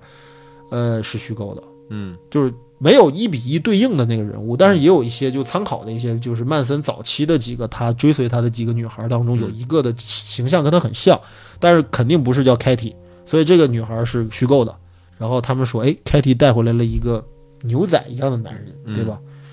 言外之意就是，如果他要是进来了，嗯或者他要过来，嗯我们要注意，嗯你们先出去，嗯感觉就就要剑拔弩张了嘛，嗯就要打了嘛，嗯对吧？就要以命相搏了嘛。你觉得为皮特捏一把汗？嗯可是这又是一个昆汀式的玩笑。嗯进去了之后聊完话，发现屋子里气氛不对，墙角还有死老鼠，嗯也没人管，嗯一屋子里又脏又臭又乱。嗯进去了之后，老头显然已经，那明显是一个要死了的处理嘛，嗯你感觉就是一具尸体，嗯结果不 是，老头睡着呢，老头眼睛还看不见，对吧？还嗯还睡着呢啊。呃，这个事儿就是这个农场的这个农场主，呃，也就是原来这个影片的这个外景地的这个负责人，这个人确有其人，嗯在历史当中确有其人，也就是这个这个叫这个斯潘农场，嗯斯潘农场的这个管理员确实有这个人，嗯而且在曼森家族到来了之后，他呢好像据说。呃，也没收曼森他们家的钱，因为当时美国好莱，美国是一个，呃，嬉皮运动，包括这种反主流的这种运动特别发达的一个一段时间。嗯就那段时间，其实有大量的年轻人从家里面背井离乡，来到这个不属于自己的、自己不熟悉的环境，然后去进行所谓的这种心灵的释放、这种自我的追寻，然后追求自由。他们就是没有工作，然后去通过贩毒啊、盗窃啊这样的方式去随便就聚集在哪儿。嗯所以这个现象呢，当时还比较正常，所以没有人觉得他们后来会干出那样的事儿。嗯所以当时斯潘农场的这个场主收留他们的时候，也没有想太多，嗯而且这个场主确实是一个盲人。啊对，这是真实的历史是这样的。嗯而且更有意思的事儿是什么呢？是皮特，嗯他不是扮演的是一个武武行嘛，嗯一个武替嘛。嗯真实的情况是在斯潘农场当中，还有一个就是这个管理员手下有一个人，也是真的是一个武替。嗯但是当时是怎么回事呢？当时据说是警方第一次搜查斯潘农场的时候，原因是因为他发现了曼森集团的倒车行为，就搜查了他们。嗯但实际曼森集团当时已经有凶这个有血血案背在身上了，嗯所以曼森当时就觉得是不是我的团队里面有人是内线，嗯是不是叛变，向警方透露了这个信息。嗯他当时觉得自己的手下可能做这件事儿的可能性不大，嗯所以他第一个怀疑的是这个斯潘农场的这个老板手下的这个武替，嗯所以这个武替就被曼森他们杀害了。嗯就在杀害沙朗塔特之前，他们就杀害了这个人，埋在这个地方的后山上了。嗯也就是说，真实当中还存在着一个武替。啊然后、嗯嗯对，然后这个这个这个谁，皮特正好是个武替，而且但是皮特在这个电影里面扮演的可不是一个被杀害的武替，他那农场主没事儿是吧？农场主没事儿，农场主最后也没死，嗯因为他一个老头儿又瞎又聋的，没人在乎他。嗯啊、而且他们的意思就是说，说我不收你们钱了，你们爱住就住嗯，但是就你们光帮我管管这马，嗯就有游客过来照相或者牵着马溜达什么之类的，你带他们逛一逛，嗯你去干这个事儿去，嗯，对吧？这就是这就是当时的真实的情况。然后呢，这个段落特别有意思啊，这嗯个段落就是你看是一个典型的一个西部片的一个段落。嗯，紧接着呢，这故事呢就还真的往西部片发展了。哎这个小李啊，在好莱坞混不下去了，啊，突然接到了去意大利拍电影的邀请哎，啊。他他自己呢又特别特别瞧不上这事儿，那谁瞧得上？因为当时吧，是我们都知道，其实六九年的时候吧，是，呃，美国西部片没落了，嗯然后意大利西部片呢，它崛起了。嗯但这个崛起的理由非常奇怪，嗯就是因为我们知道意大利它是从那个新现实之后，它不是整个它开始整个的它的主流电影其实是往那个呃艺术电影和作者电影这个方向去转化了。嗯呃，商业片其实没有什么影响力，嗯但是莱昂内啊，仅凭着他一己之力，嗯就开创了一个新的西部片类型，嗯，就是我们所谓的意大利通心粉式西部片。哎，我觉得这个本身它就一个很偶然的一个事儿，这事儿想想呢，你觉得特别好玩儿。啊，怎么对吧说？他第一部这个这个《荒野大镖客》，对，对吧？本身他妈的就没有剧本的一个片 子，对吧？剧本是扒的，剧本是用心 棒。哎，对对对吧？就像感觉是，咱们拍个网大吧，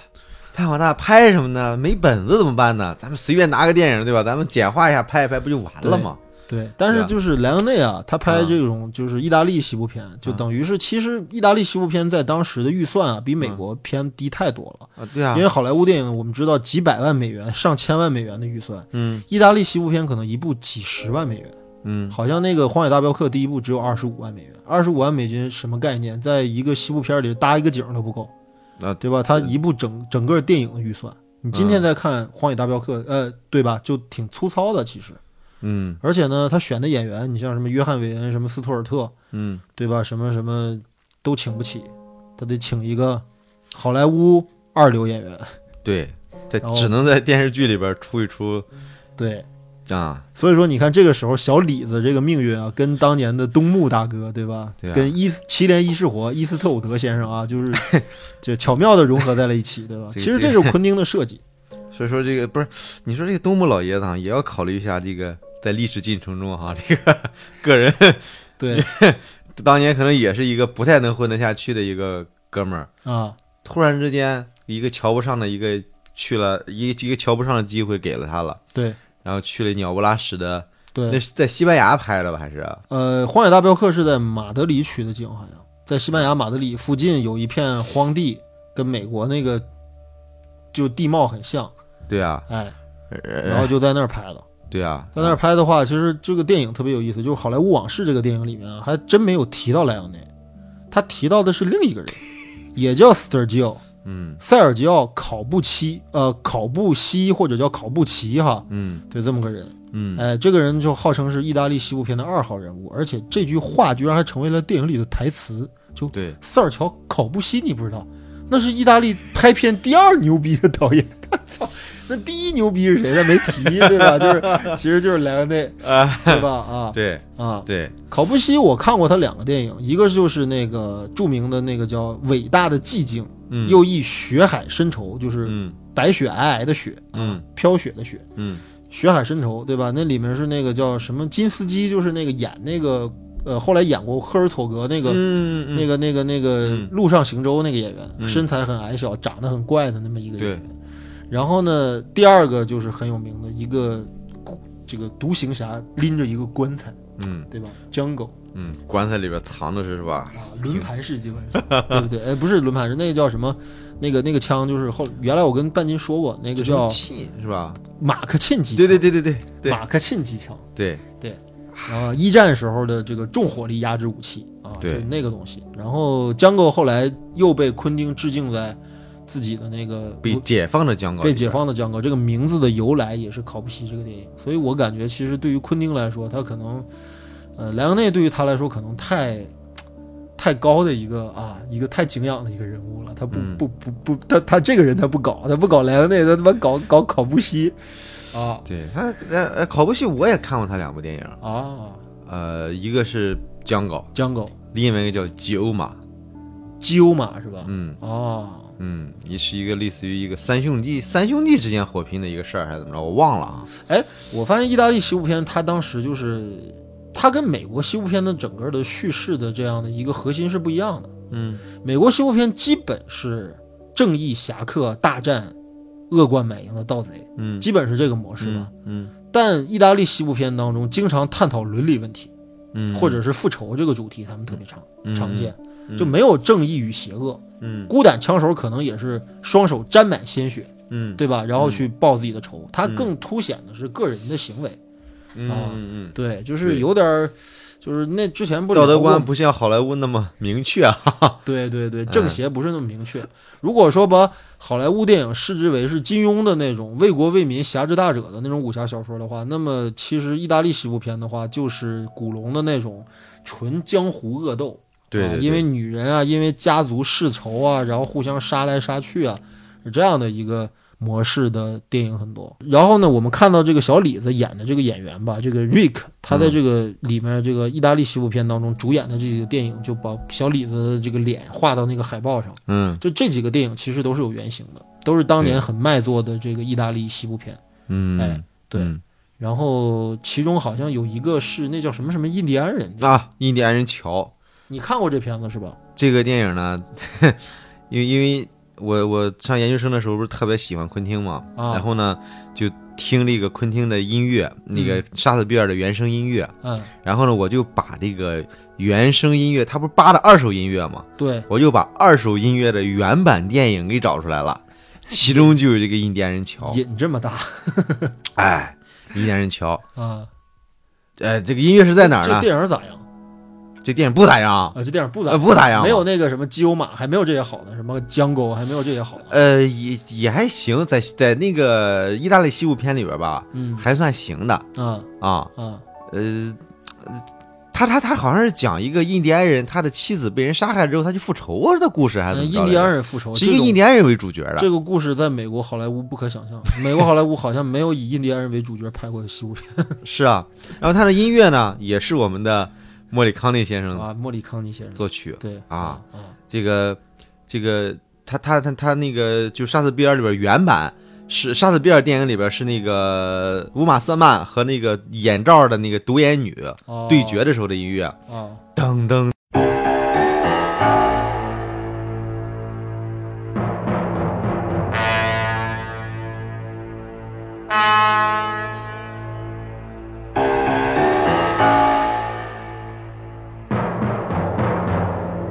对那个音乐。啊然后呢，还有一个就是最后比尔死了之后，啊他站起来走两步，走了五步嘛，说含笑五步跌嘛，那个那 个那个啊对那个那个绝招是吧？嗯走那五步的时候那个音乐，嗯啊噔噔噔。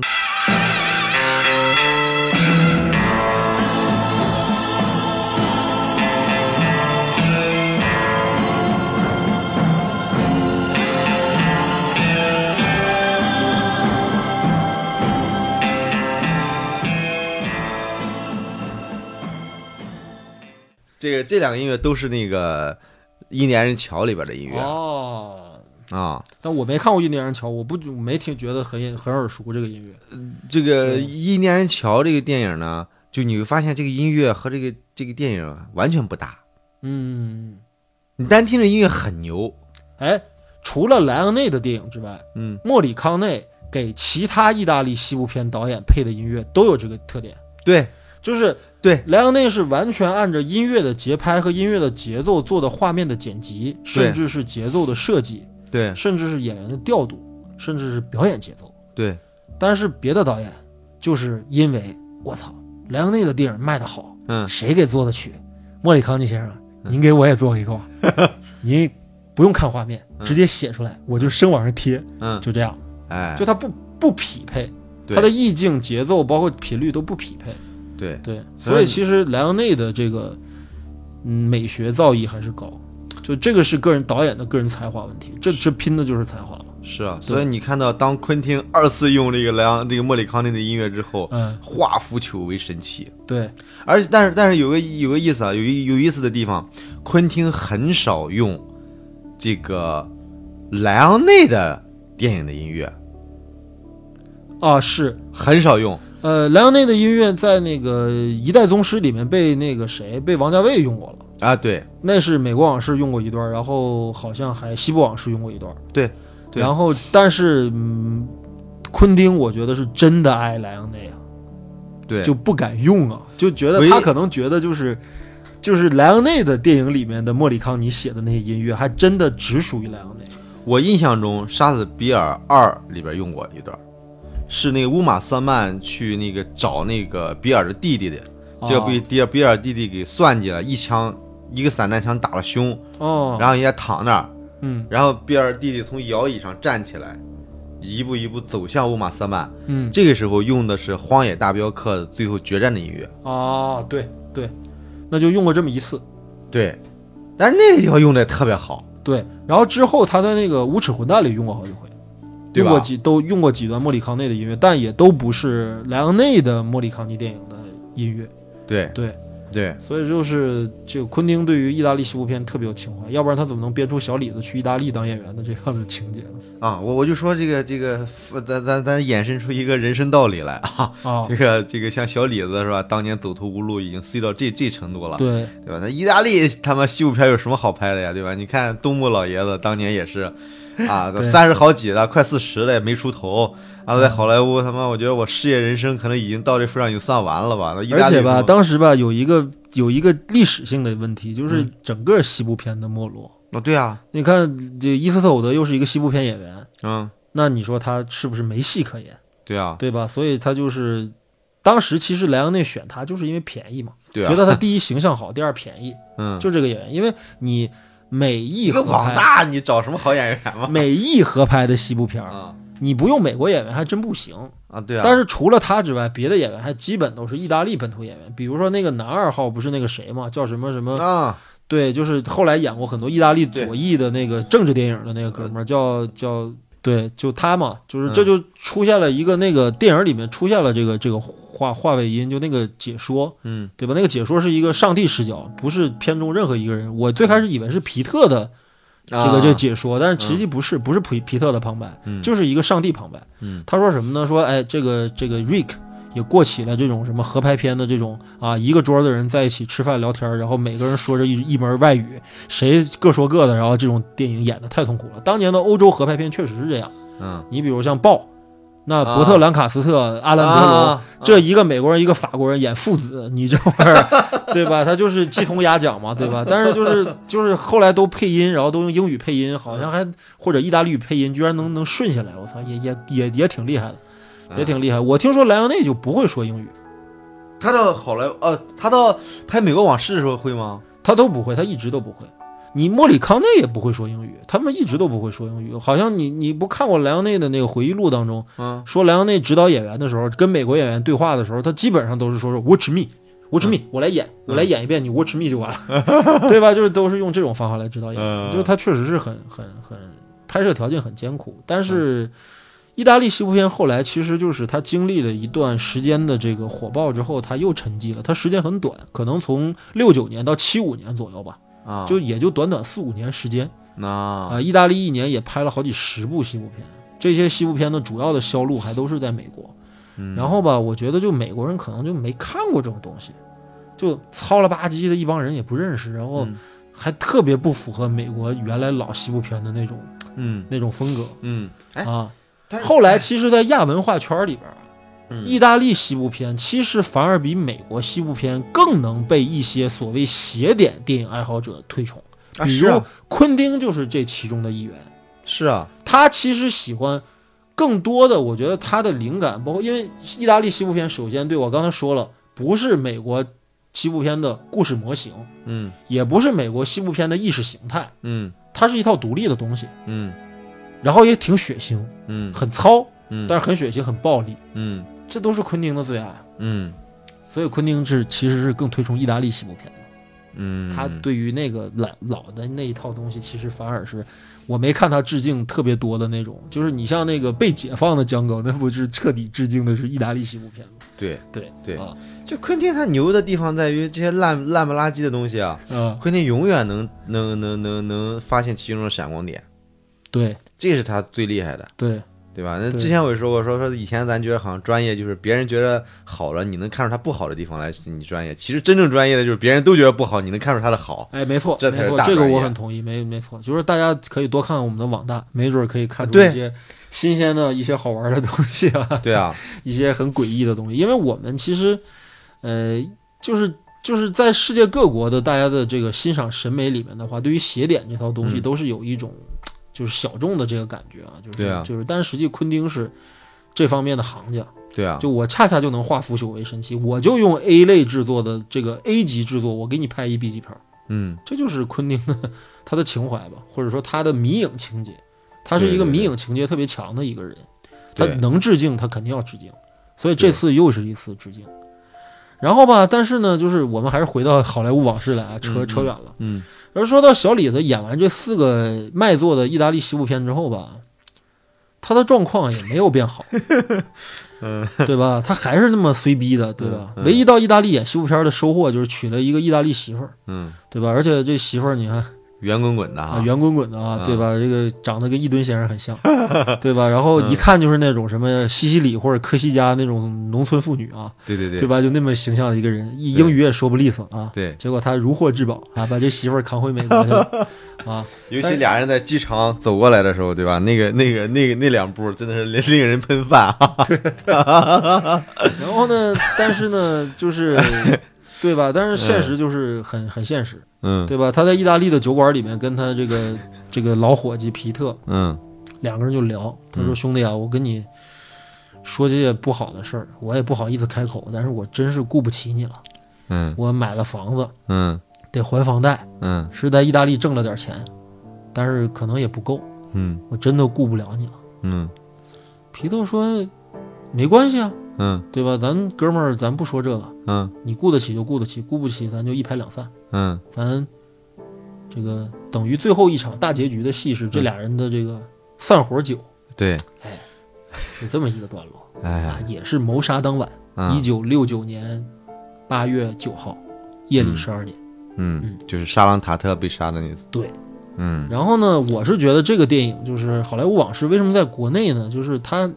有一点儿就是受众面儿有点窄，就是因为我们中国人或者中国的绝大多数观众并不了解沙朗塔特这个事件在美国的人民的。心中的那种对于一个时代的那种印记，它等于是一个时代印记，就有点像我们现在去回忆我们中国的历史的时候，会想到八几年严打的时候，我们东北出现过什么二王，嗯，对？吧？然后还有之前还有什么百宝山什么这些，就是现在都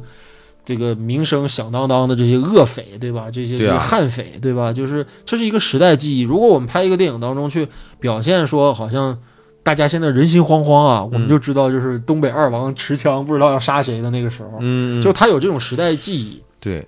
但是沙朗塔特这个时候，中国人真不知道，嗯，对吧？就嗯就假如说我们拍一个那种，就像《阿甘正传》，但我觉得这个这个好莱坞往事有点像《阿甘正传》和那种孝子洞理发师那种，嗯就用虚构的人物来串起真实历史的这样一种戏剧手法，嗯对吧？你比如说，假如我们拍一个八十年代的电影，八十年代的贫嘴张大民，嗯，突然有两个悍匪拎着枪就跑他们家来了，我操，哥们儿躲会儿，嗯对？吧？你们他妈都给我滚，嗯，或者说拿钱出来，或者嗯我吃口，我好几天没吃饭了，你给我口饭吃，嗯嗯，对吧？这不就是一个串联的方法吗？对，其实这个好莱坞往事用的是类似的手法。嗯然后呢，当时那天晚上真实的事件是，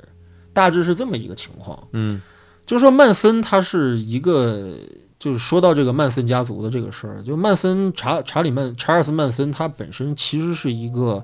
就是一个惯犯，嗯，他从小其实是生长在寄宿学校，嗯然后他妈妈是一个等于就是用卖淫啊、什么偷盗啊这样一个养活他的这么一个女人，所以嗯曼曼森在三十岁以前，基本上一半的时间是在监狱里度过的。嗯对，他是一个彻底的一个社会边缘人。嗯然后，但是正好赶上什么时候呢？正好赶上美国六十年代的时候，他有一个整个的这么一个反主流文化运动的这么一个浪潮，嗯以这种嬉皮士、以这种朋克、什么摇滚、吸毒一代表的一帮年轻人啊，他们就是就我们今天去定义，就是曼森这个这个犯罪组织，就是经常会冠以它是叫什么邪教什么之类的，嗯对吧？但是我对这个说法其实是不是很认同的。嗯因为我觉得从世界范围来范围内来讲的话，邪教应该具备几个特点，但是曼森的这个组织它不都不具备。嗯第一就是一般的邪教吧，它都会有一套统一的宗教思想以及宗教纲领，嗯还有宣传物和出版物，甚至。嗯啊、这个这你甭管他这套宗教思想或者宗教理论是从之前我们的政教当中的哪个宗教当中就移植过来，或者嗯扒过来的，或者嗯抄过来的，或者是重新编的，嗯对吧？咱甭管这个，但起码他有一套这个东西。嗯但是曼森基本是没有的，嗯，就他没有什么宣传的一些东西什么，就是他一直都是靠自己说，嗯靠自己的表达嗯去去做的。然后呢，第二呢，就是曼森的这个团队的成员确实是太少了。嗯因为我们知道，就是像你奥姆真理教啊，嗯什么美国还有人民圣殿教啊，包括大卫教啊，制造过这种就是就是大量的什么东京地铁沙林毒气事件，还有我们那个人民圣殿教的千人集体自杀事件，就是嗯这种大规模的案件，他们都是信徒成百上上千上万的，嗯都是这样的规模。曼森家族最鼎盛的时候不到一百个人，嗯几十个人，嗯规模也太小。嗯所以说就是基本上就是这么一个组织，哎，它难以称得上是邪教。如果不干出他们后来干的这件事儿的话吧，我觉得可能这个东西就是像在那个年代下无数的这种流浪汉组成的这种临时小团体一样，它很快就会被人遗忘。哎，这个事儿挺有意思的，就他们这个事情做的很极端。然后呢，中国呢，八十年代的时候，曾经有很多农村的人称帝，称称帝，在哪儿称帝？在在村儿里啊，你你不知道这事儿啊？不是你，你是从哪儿听到这些事儿的？我从来没听说过我最早听是在徐浩峰上课的时候听的。啊。然后徐晓峰说说，当时有这么一个事儿，是一个派出所，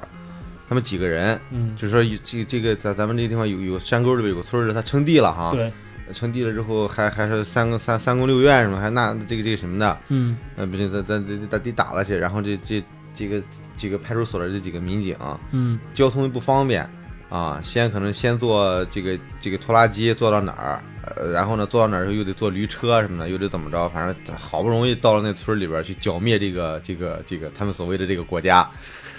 啊，呃不是他们目的是什么吗？我也不是有有一本书叫叫什么来，我忘了那本书叫什么，就专门讲那个中国其实自建国以来啊很多这种村里边称帝的这种事儿，啊！就我当皇帝了。哎，对，你们都臣服于我，你们的地都是我的，你还们效真力有我。人信，还真有人信，那他总得有些理由嘛。对啊，你就我这不知道吗？曼森的理由其实就是说什么呢？他说他其实是救世主啊，每一个宗教领袖都自称自己是救世主啊。对啊，曼森为什么说自己是救世主呢？因为他当时正好赶上那个就是，呃，就六十年代美国是一个特别动荡的一个时间，就是因为黑人平权运动蓬勃发展，嗯什么像那个。这马丁·路德·金啊，还有黑豹党啊，还有嗯什么马克西姆 ·X 这些人的出现啊，就是基本上就是黑人平权运动嘛。嗯就是曼森其实有点想利用这个契机吧，他就发家。嗯那他挑起这个黑白两道的这个斗争吧，其嗯实就很很很很重要，这就成为他一个一个一个一个，等于是他的一个行动纲领了。嗯然后呢，那天呢，就是他为什么选择在幺零零五号，就是比佛利山这个幺零零五零的这个别墅进行屠杀呢？是因为之前这个别墅的住户吧，是一个唱片制作人。嗯当时曼森呢是曾经想过，就是说，你看那个摇滚乐，它不是这个特别火嘛？就是摇滚乐那个歌手都成了他妈的精神领袖、精精神领袖或者是精神偶像了。什么像大本乐队的 Jim Morrison 啊，什么像后来有 Beatles 啊什么之类的这些人嘛，他就是想利用这个东西扩展更大的视野，或者是扩充更多的信徒。嗯因为他的这个团队其实影响力太小了，都是一帮离家出走的一帮中产阶级的小小姑娘。嗯哎，也不知道他怎么就有这个雄性魅力，能吸引这么多年轻女孩儿。嗯当然男孩儿也有啊，不过少，嗯人数比较少。嗯，哎，然后呢，就是他呢，就结果就联系到了这个唱片制作人，曼森会弹点儿钢，弹点儿吉他，嗯但是他就会那点儿和弦，什么扫个弦什么之类的那玩意儿，就他也不会作曲，他也不懂，他也不懂作曲。嗯，然后人家跟他一接触，就发现这这这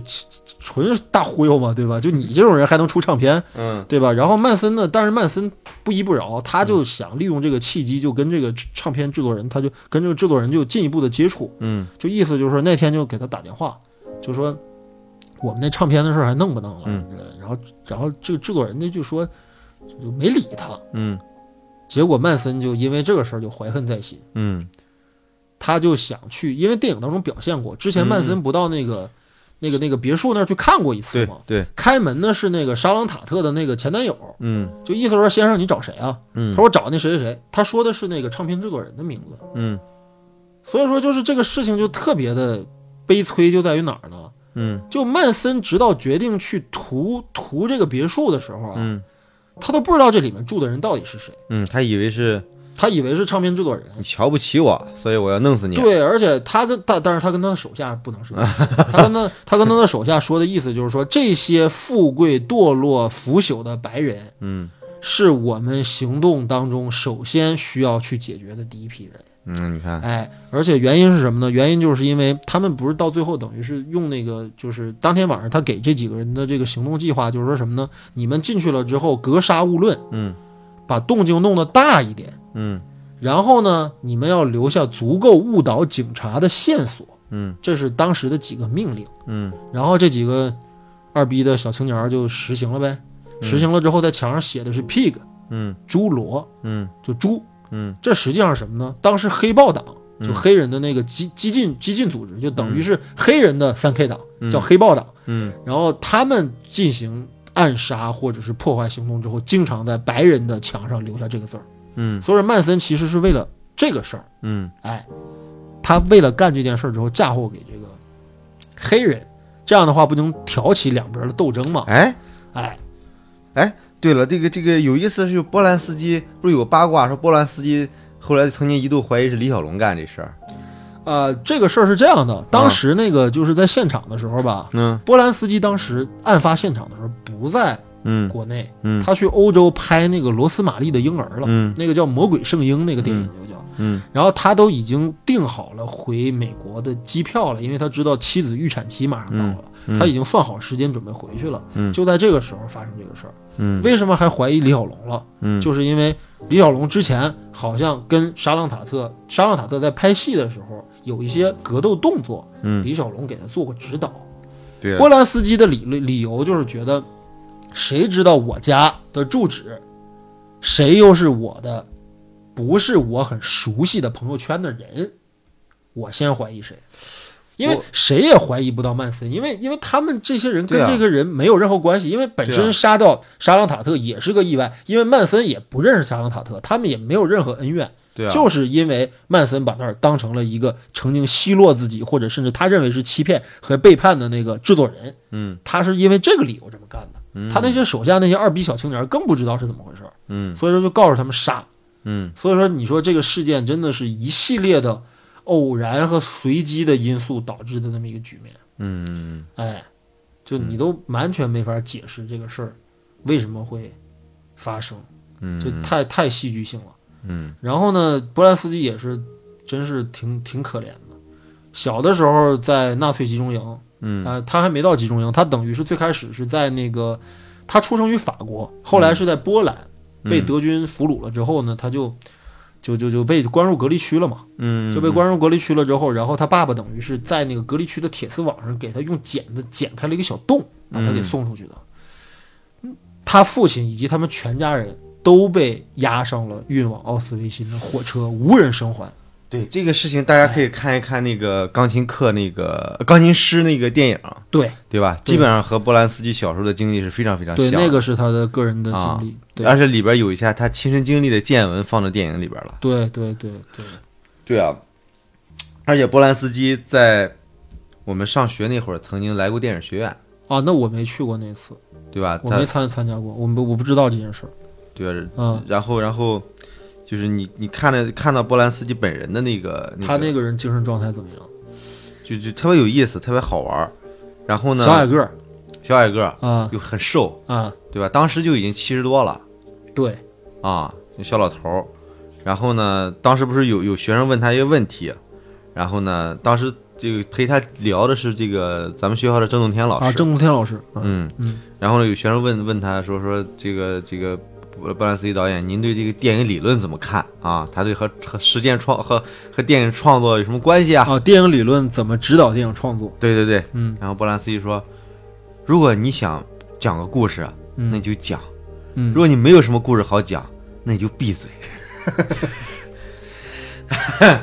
就回答了这个问题嘛。对对，说的很实在，对对。然后呢，这个最后的时候结束了啊，大家问题都已经提问完了。嗯然后波兰斯基说说，哎，你们问我问题都问完了，嗯我再问你们一个问题。啊对，我们想他问什么问题呢？啊因为就是我们这个这个咱们电影学院标放后边儿挂了一个横幅嗯啊，写的是。叫电影学院培养二十是二十一世纪电影人才的摇篮，还是怎么着？你记不记得这个？这个啊，话对，好像有那么一句话，对对吧？对，那么一个红红色的横幅，内容是具体内容是什么？好像差不多你说这意思吧？啊，对，反正是很官方的一个宣传语。对对对对对对。哦，他问这句话是什么意思？对他，他就问，因为因为因为波兰斯基本身他在波兰学习的电影，他他是波兰人吧，对啊、对吧？然后呢，他他相当于当年波兰也是社会主义国家嘛，呃那是在战后了，战前还不是？啊，对啊，对对啊，啊，那也波兰斯基学习电影也是战后啊，呃，对对吧？对，然后就他知道这个社会主义国家的这一套语汇，啊，有可能。对吧？所以说他就他一来中国，他他就他对他很好奇，就说时隔这么多年了，你们这地儿还有这样的东西的话，我想问问是什么？对对，嗯然后呢，当时呢，郑天老师呢，嗯肯定也明白他什么意思吧。然后郑中天老师呢，就他告诉翻译，嗯郑中天老师自己说了一番话，嗯告诉翻译说你你跟他说这个标语是这个意思，嗯但是那番话呢，基本上就是那个标语的意思。啊但是呢，郑郑经过郑中天老师的一个转化呢，他就不是一个官方语言了。哦，所以那郑郑天老老师还是很有政治敏感性的。对对对对， 对 也很有智慧，就这个事儿就、就把这事儿给圆过去了。啊，但是说完说完，就波兰斯基也是也是微笑的笑了笑，可能波兰斯基也明白了怎么回事儿。明白明白。然后大家彼嗯此就是是一个很聪明、很敏锐的人。对，就是你觉得现场时候，波兰觉得波兰斯基这个人特别特别有意思，特别特别逗，非常好玩，你完全想象不到，这是一个大屠杀的幸存者，而且遭遇过灭门惨案。完全想不到。而尤尤尤其是在这个这个演讲开始之前的时候，对放了波兰斯基在学生时代拍的一些作业啊，啊，可能比我们电影学院一般的联合作业水平还是要高一些的哈。啊然后呢，其中有有很多是波兰斯基自己在里边演的。啊！对他特别喜欢自己演自己的电影，《怪房客》就是他自自导自演。啊，对，《怪房客》嗯然后呢，你就会看到一当年的他还是像现在一样这么瘦。嗯然后其中有个有个片子叫《胖子和瘦子》，啊，就是讲一个胖子怎么奴役一个瘦子。波兰斯基在里边就演了那个 演瘦子，被嗯被欺负那瘦子。对，然后呢就在里边那瘦子呢，就胖子老是让瘦子这个就干一些这个事事儿，然后瘦子可能做一些小丑的行径来取悦这个胖子。啊，反正最后的时候，反正好像意思就是就是就是讲一个人是怎么被奴役的嘛。没然后没然后错最后他又哈不敢反抗，然后又屈从于这个权权威或者压迫。呃，对，然后当嗯最后最后这胖子不理他的时候，他自己反而很不高兴。当胖子重新给他戴上这个脚脚铐，这个这个塑料，他自己又高兴起来，又感呵呵哎，你看这个创意，从表达到画面到视听到动作设计，你看都挺全的。特别完美。那片子拍的特别好。然后那里边手嗯舞足蹈的那个小丑也是波兰斯基，他年轻的时候，哦，就你觉得年轻时就是一个活宝，就有点像那个，又像葛优又像冯小刚，嗯嗯嗯，就这么一个。然后你再看现在这个老头还是这么一个状态，但是你对像他对，他中间经历的这个事件，对吧他也如不是那很那种很端着的人啊。当然不是了对，，嗯。非常放松。但是其实我觉得就，当然我不太喜欢波兰斯基的电影，嗯嗯我觉得他是一个特别有艺术才华的导演，这个嗯我承认。他的嗯手法、表现手法，包括他的镜头设计，包括他的很多东西，我都觉得很厉害，嗯我都觉得很佩服。嗯但是就是他的电影当中内，就他电影的内容我不是太喜欢，嗯，嗯不是太看看得进去。尤其他有名的这几个什么罗斯玛丽婴儿什么之类的、都不太喜欢，嗯怪房客我也不是很喜欢。但是钢琴师还不错，嗯钢琴师还不错。嗯我是觉得他就是他是经历过苦难的人，他懂什么叫苦难，嗯他很懂什么叫苦难。嗯，我觉得，我觉得如果说我们不懂什么叫苦难的话，他不可能不懂。那肯定，对他不可能不懂。那你像肯定这个事件，我操，一个一个等于两次灭门，一次失去了全部的亲人，一一次失去了自己的老婆孩子。对我觉得这个是我们正常人几辈子都不一定能经历一回的事儿，他他妈一生全经历了。对啊，所以我觉得他的人，他的他对于人生的那种态度应该是很复杂的。我嗯觉得啊，这扯远了。对，对哎，这个事对儿啊答案只能跟他本人聊。呃，对他怎么想我们嗯不知道，但反正就是他如果经历有有过听友能联系到他本人的话，我们欢欢迎波兰斯基来我们的节目做客啊。我觉得，我觉得他，他，他没法回答这个问题。你怎么问他当年怎么想或者什么之类的？他在那边拍着戏，这边老婆孩子突然就遭遇这种事儿，而且嗯当时的情况非常惨烈。对据啊说就是。因为后来那几个凶手不都是上了法庭了吗？嗯根据他们的口供，就是说他们当时就是在准备杀杀沙朗塔特的时候，沙朗塔特就恳求他们说：“我这怀着孩子马上就要生了，嗯你们能不能等孩子生了之后，嗯或者说你们把我劫持了，嗯给我拉到一个地方去，只要能让我孩子生出来的话，什么要求我都答应你们。嗯就这样要要求，他们也没有放过这个女人，嗯捅了她十几刀，最后失血而死。嗯而且临终前，好像他还说说太疼了，我已经死定了，你们不要再再再捅了嗯啊！完全想象不到这嗯个事儿是一个什么样的一个状态啊！嗯而且当时那几个人真的杀红眼了，我操！嗯，啊，所以说这也就解释了啊，对我们电影的最后半小时。对，所有电影当中最后的半个小时，啊，啊，我们出现了另外一个时空的版本， 这个特别有意思。就这三个，这个这个这个这几个这个二逼青年，他们停车的位置啊，他们没有直接到幺零零五零，嗯，他们居然停在了小李家门口。哎，哎，那天晚上我们刚才说了，是小李跟皮特两个人喝的分手酒，嗯对吧？嗯然后呢，就是喝完这这这顿酒之后，咱哥们儿这这这这段日子啊，一拍两散了，啊，嗯各走各路，是嗯这么一个局面。嗯结果这三个年轻人就破门而入啊，嗯对吧？小李子正在浴池里边正听着歌嗯， happy 着啊， 然后意大利媳妇儿在屋里睡着，哎，啊打呼噜，对，还打呼噜，然后嗯皮特在他妈的厨房里边在、嗨， 对在在喝着玩着，对吧？还还带着他的狗狗，嗯对吧？结果这三个傻逼就冲进来了，嗯冲进来之后你看整个那场戏，嗯对吧？嗯就是昆汀式的这种黑色暴力或者二逼的幽默的暴力，嗯但是吧，那场戏我觉得就是，你看的可能会不像昆汀之前的电影当中出现这样的暴力桥段那么嗨，嗯因为咱们是知道真实的，嗯咱们也知道发生过这样的事儿，嗯咱们也知道事实不是这样的，嗯对吧？嗯但是所以说就是就是我就说你看，就是他他居然昆汀在电影当中好像很少打女人，嗯，对啊对啊对吧？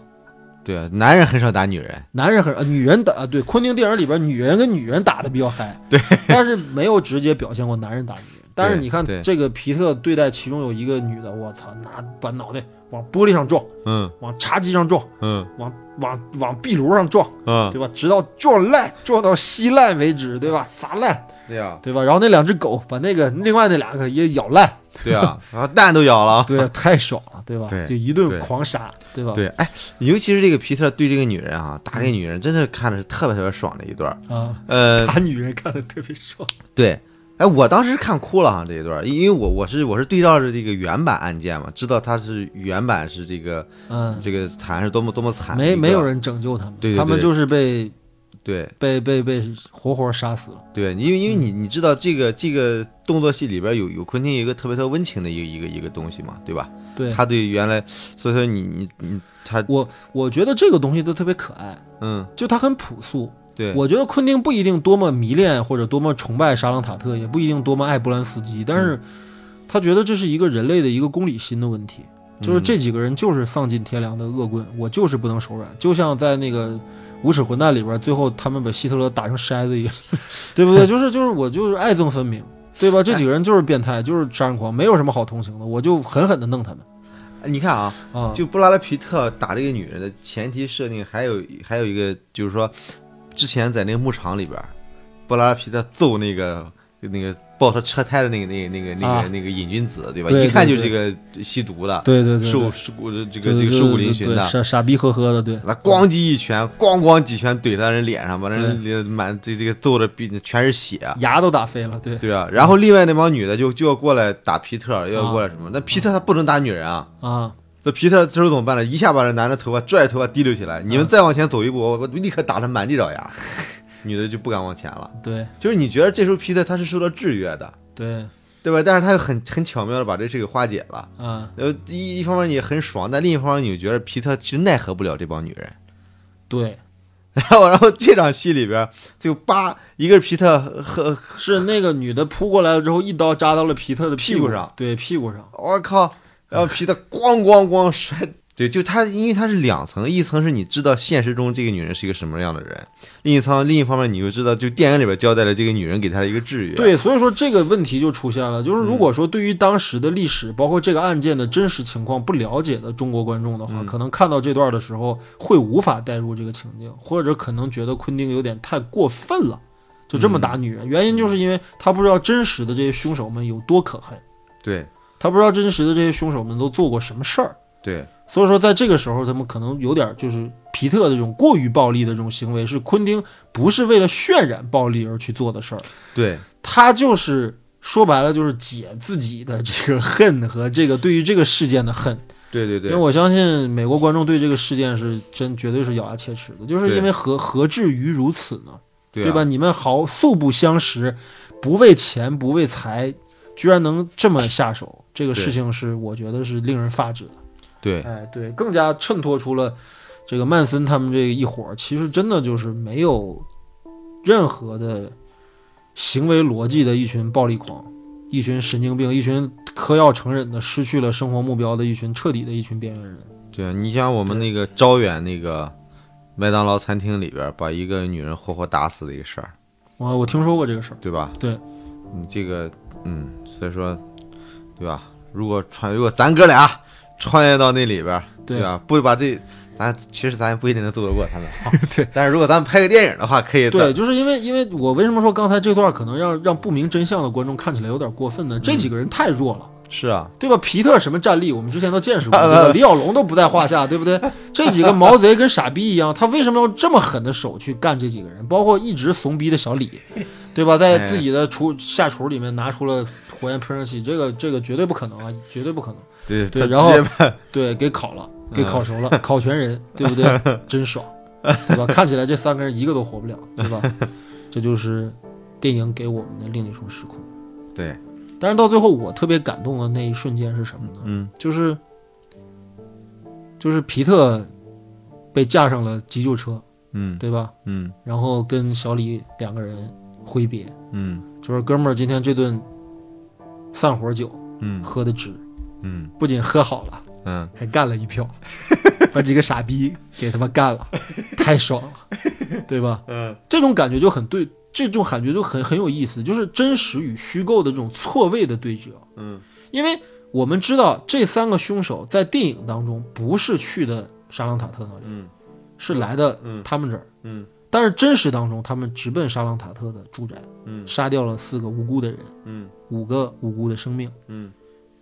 这一错位就让我们知道什么呢？就是皮特跟小李在今天晚上这次几乎完全无意义的，在电影当中几乎无意义的这个搏杀的行为，嗯在真实当中具有了意义。嗯，它不是一个简简单单的，就是我改写了个历史啊，逗大家玩一下。嗯不是嗯，它有着对于历史真相的深切的同情和缅怀，嗯以及自己的立场和态度，嗯它都有了。嗯而且我觉得最重要的事儿是这两个人的释然。嗯尤其是他把皮特送走了之后，小李一回头，诶，沙朗塔特的那个小前小前男友出来了，说：“哥们儿，刚才是不是出事儿了？我操！我听着他妈又打架，又又开枪，又又又打架的，又叫唤的。嗯嗯”然后小李微微一笑说：“啊，这个已经都被我们给摆平了。嗯，”然后镜头摇臂升起来，嗯看到小李来到了沙朗塔特家，嗯说：“哎，你是演员嘛，对吧？哎，同行，来进来喝喝一口，嗯，对吧？我们知道现实不是这样的啊。”对对，我们知道现实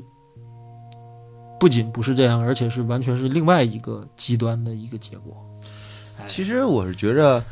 这个电影里边儿对于现实真正的残忍的一面，嗯，他是完全没有回避的嘛。其实我觉得现实中最残忍的就是布拉德皮特和这个小李子的一个关系，对吧？啊，嗯就是就你所说的电影里边宣传义薄云天 是吧？同舟共济，对，就然后是我觉得，我觉得你看啊，他们两个人是演员，嗯演大侠，嗯说白了就是他们是假的大侠，嗯但是他们又变成了真的侠客。嗯他们在电影当中挡住了冲进沙朗塔特家的凶手。嗯他们在电影当中没有了前途，嗯没有了生路，嗯但他们在现实当中，他们仍然可以做一个锄强扶弱的一个人。我觉得这就是昆汀这个电影，他到最后其实对于电影的一种敬意。这个电影嗯不是我再说一遍，就是它不是在追溯曼森案件的这个东西，嗯它是在表现这两个人，表现这两个电影人嗯他们的生活的无助、嗯痛苦、失落，以及他们的梦想。嗯，对，嗯所以就是今年其实是一九年啊，嗯十年前的时候，嗯，我们俩也喝过一顿。当年是这个，因为昆汀的另外一部电影，无耻混蛋！哎，我们俩刚看完那个电影，看的大小便失禁，然后兴奋呢。呃，反正我没有， 对，但是我我我我我我我我对，然后我非得喝一把，对吧？不对喝就， 然后非得喝一把啊，不喝就是不行。然后我对就带着一吨，我们俩就去学校旁边就喝了一顿。这个学校对面的金门里小区，对嗯，那是我平此生以来喝的最大的一顿酒，我也是，其实就是一生到现在为止都没有喝过那么多，嗯再喝过那么多。嗯，啊，我们俩喝了得有一斤七两呃，一一个人一斤七两，不是我们俩喝了啊，一斤对七的，两，我们俩总共喝了三斤半的白 酒。呃，就是你们听众朋友们可以不信，但是这是真的啊，半斤什嗯么啊反正都我可以我作我证。我第二天真的是吐胆汁了。 哎，我操，老老高很牛的是，那天晚上我们俩都不行了，回来之后第二天老高上午居然上课 去了，回来之后中午啪给我拿个一一一一个，我给他买了个橙汁，我一说个这老玩意给儿我好像喝个可以维 C 可以可以解酒。对，呃，但是我当天晚上是失忆了，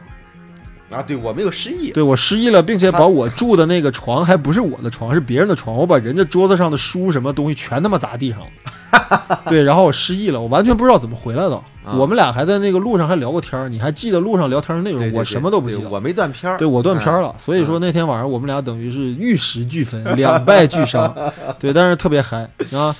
然后十年之后，我们就到了今天啊，当然也不是分手酒啊，我们今天还没喝呢，对吧？对然后一会儿聊完这期节目，我们得喝一下。对，对吧？我就是突然就是感觉，就是说，就是回到《好莱坞往事》这个电影，嗯就是我们为什么会为这个电影感动？嗯因为可能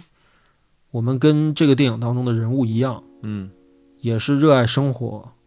热爱电影的人。嗯但是我们也知道，现实跟电影它就是不一样的。嗯，就像这个电影当中提供了的这种现实和真实的现实的区别，嗯我们可能呃注定不会实现我们的梦想，嗯或者我们可能呃没法改变现实，嗯呃，我们可能呃成不了我们看过的让我们热血澎湃的电影当中的英雄。嗯哎，呃，可能我们生活当中还是个失败者，嗯对吧？嗯嗯、然后呢，就但是呢，我们曾经去追求过我们想去追求的事情，嗯我们也曾经像这个皮特和这个小李子一样，嗯对吧？明知不可为，还为了一下，嗯对不对？然后呢，所以说我就觉得说这个电影其实它把一个作为电影人的一个心路历程，或者他一个精神上的一种寄托给嗯表现出来了。嗯我们都希望我们能通过电影去改变这个世界，嗯，就像这个电影做到的那样，对吧？对嗯。但是到最后，其实我们是坦然的，对，我们可以平静的面对生活，就像皮特，即便被小李解雇了。嗯他还是可以找点事情做。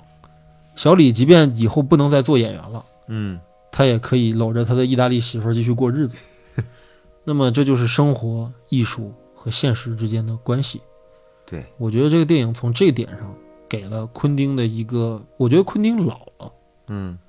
你看他年轻的时候，他一定是疯狂的、极端的致敬他嗨的东西。嗯但这个电影当中，我们已经看不到太多的嗨点了。对，看到的是他对经典好莱坞、对于老的电影的那种缅怀。嗯。哎，看到的他是对西部片、对于意大利西部片、对于经典好莱坞时代的所有的热爱电影的从业者的一种敬意。对哎他致敬的其实是生活中的英雄，对不是电影中的英雄。对啊，对，嗯，其实对于我们来说，不管我们怎么样，对吧？虽然我们拍不了电影，但是我们看他的电影，我们能喝酒，对，这事儿就很好。好，我们决定，呃，开喝 Come on， ，come on，come on。然后今天的那个各位听众朋友们，晚安，好好晚安，喝去了啊，好，拜拜拜。拜。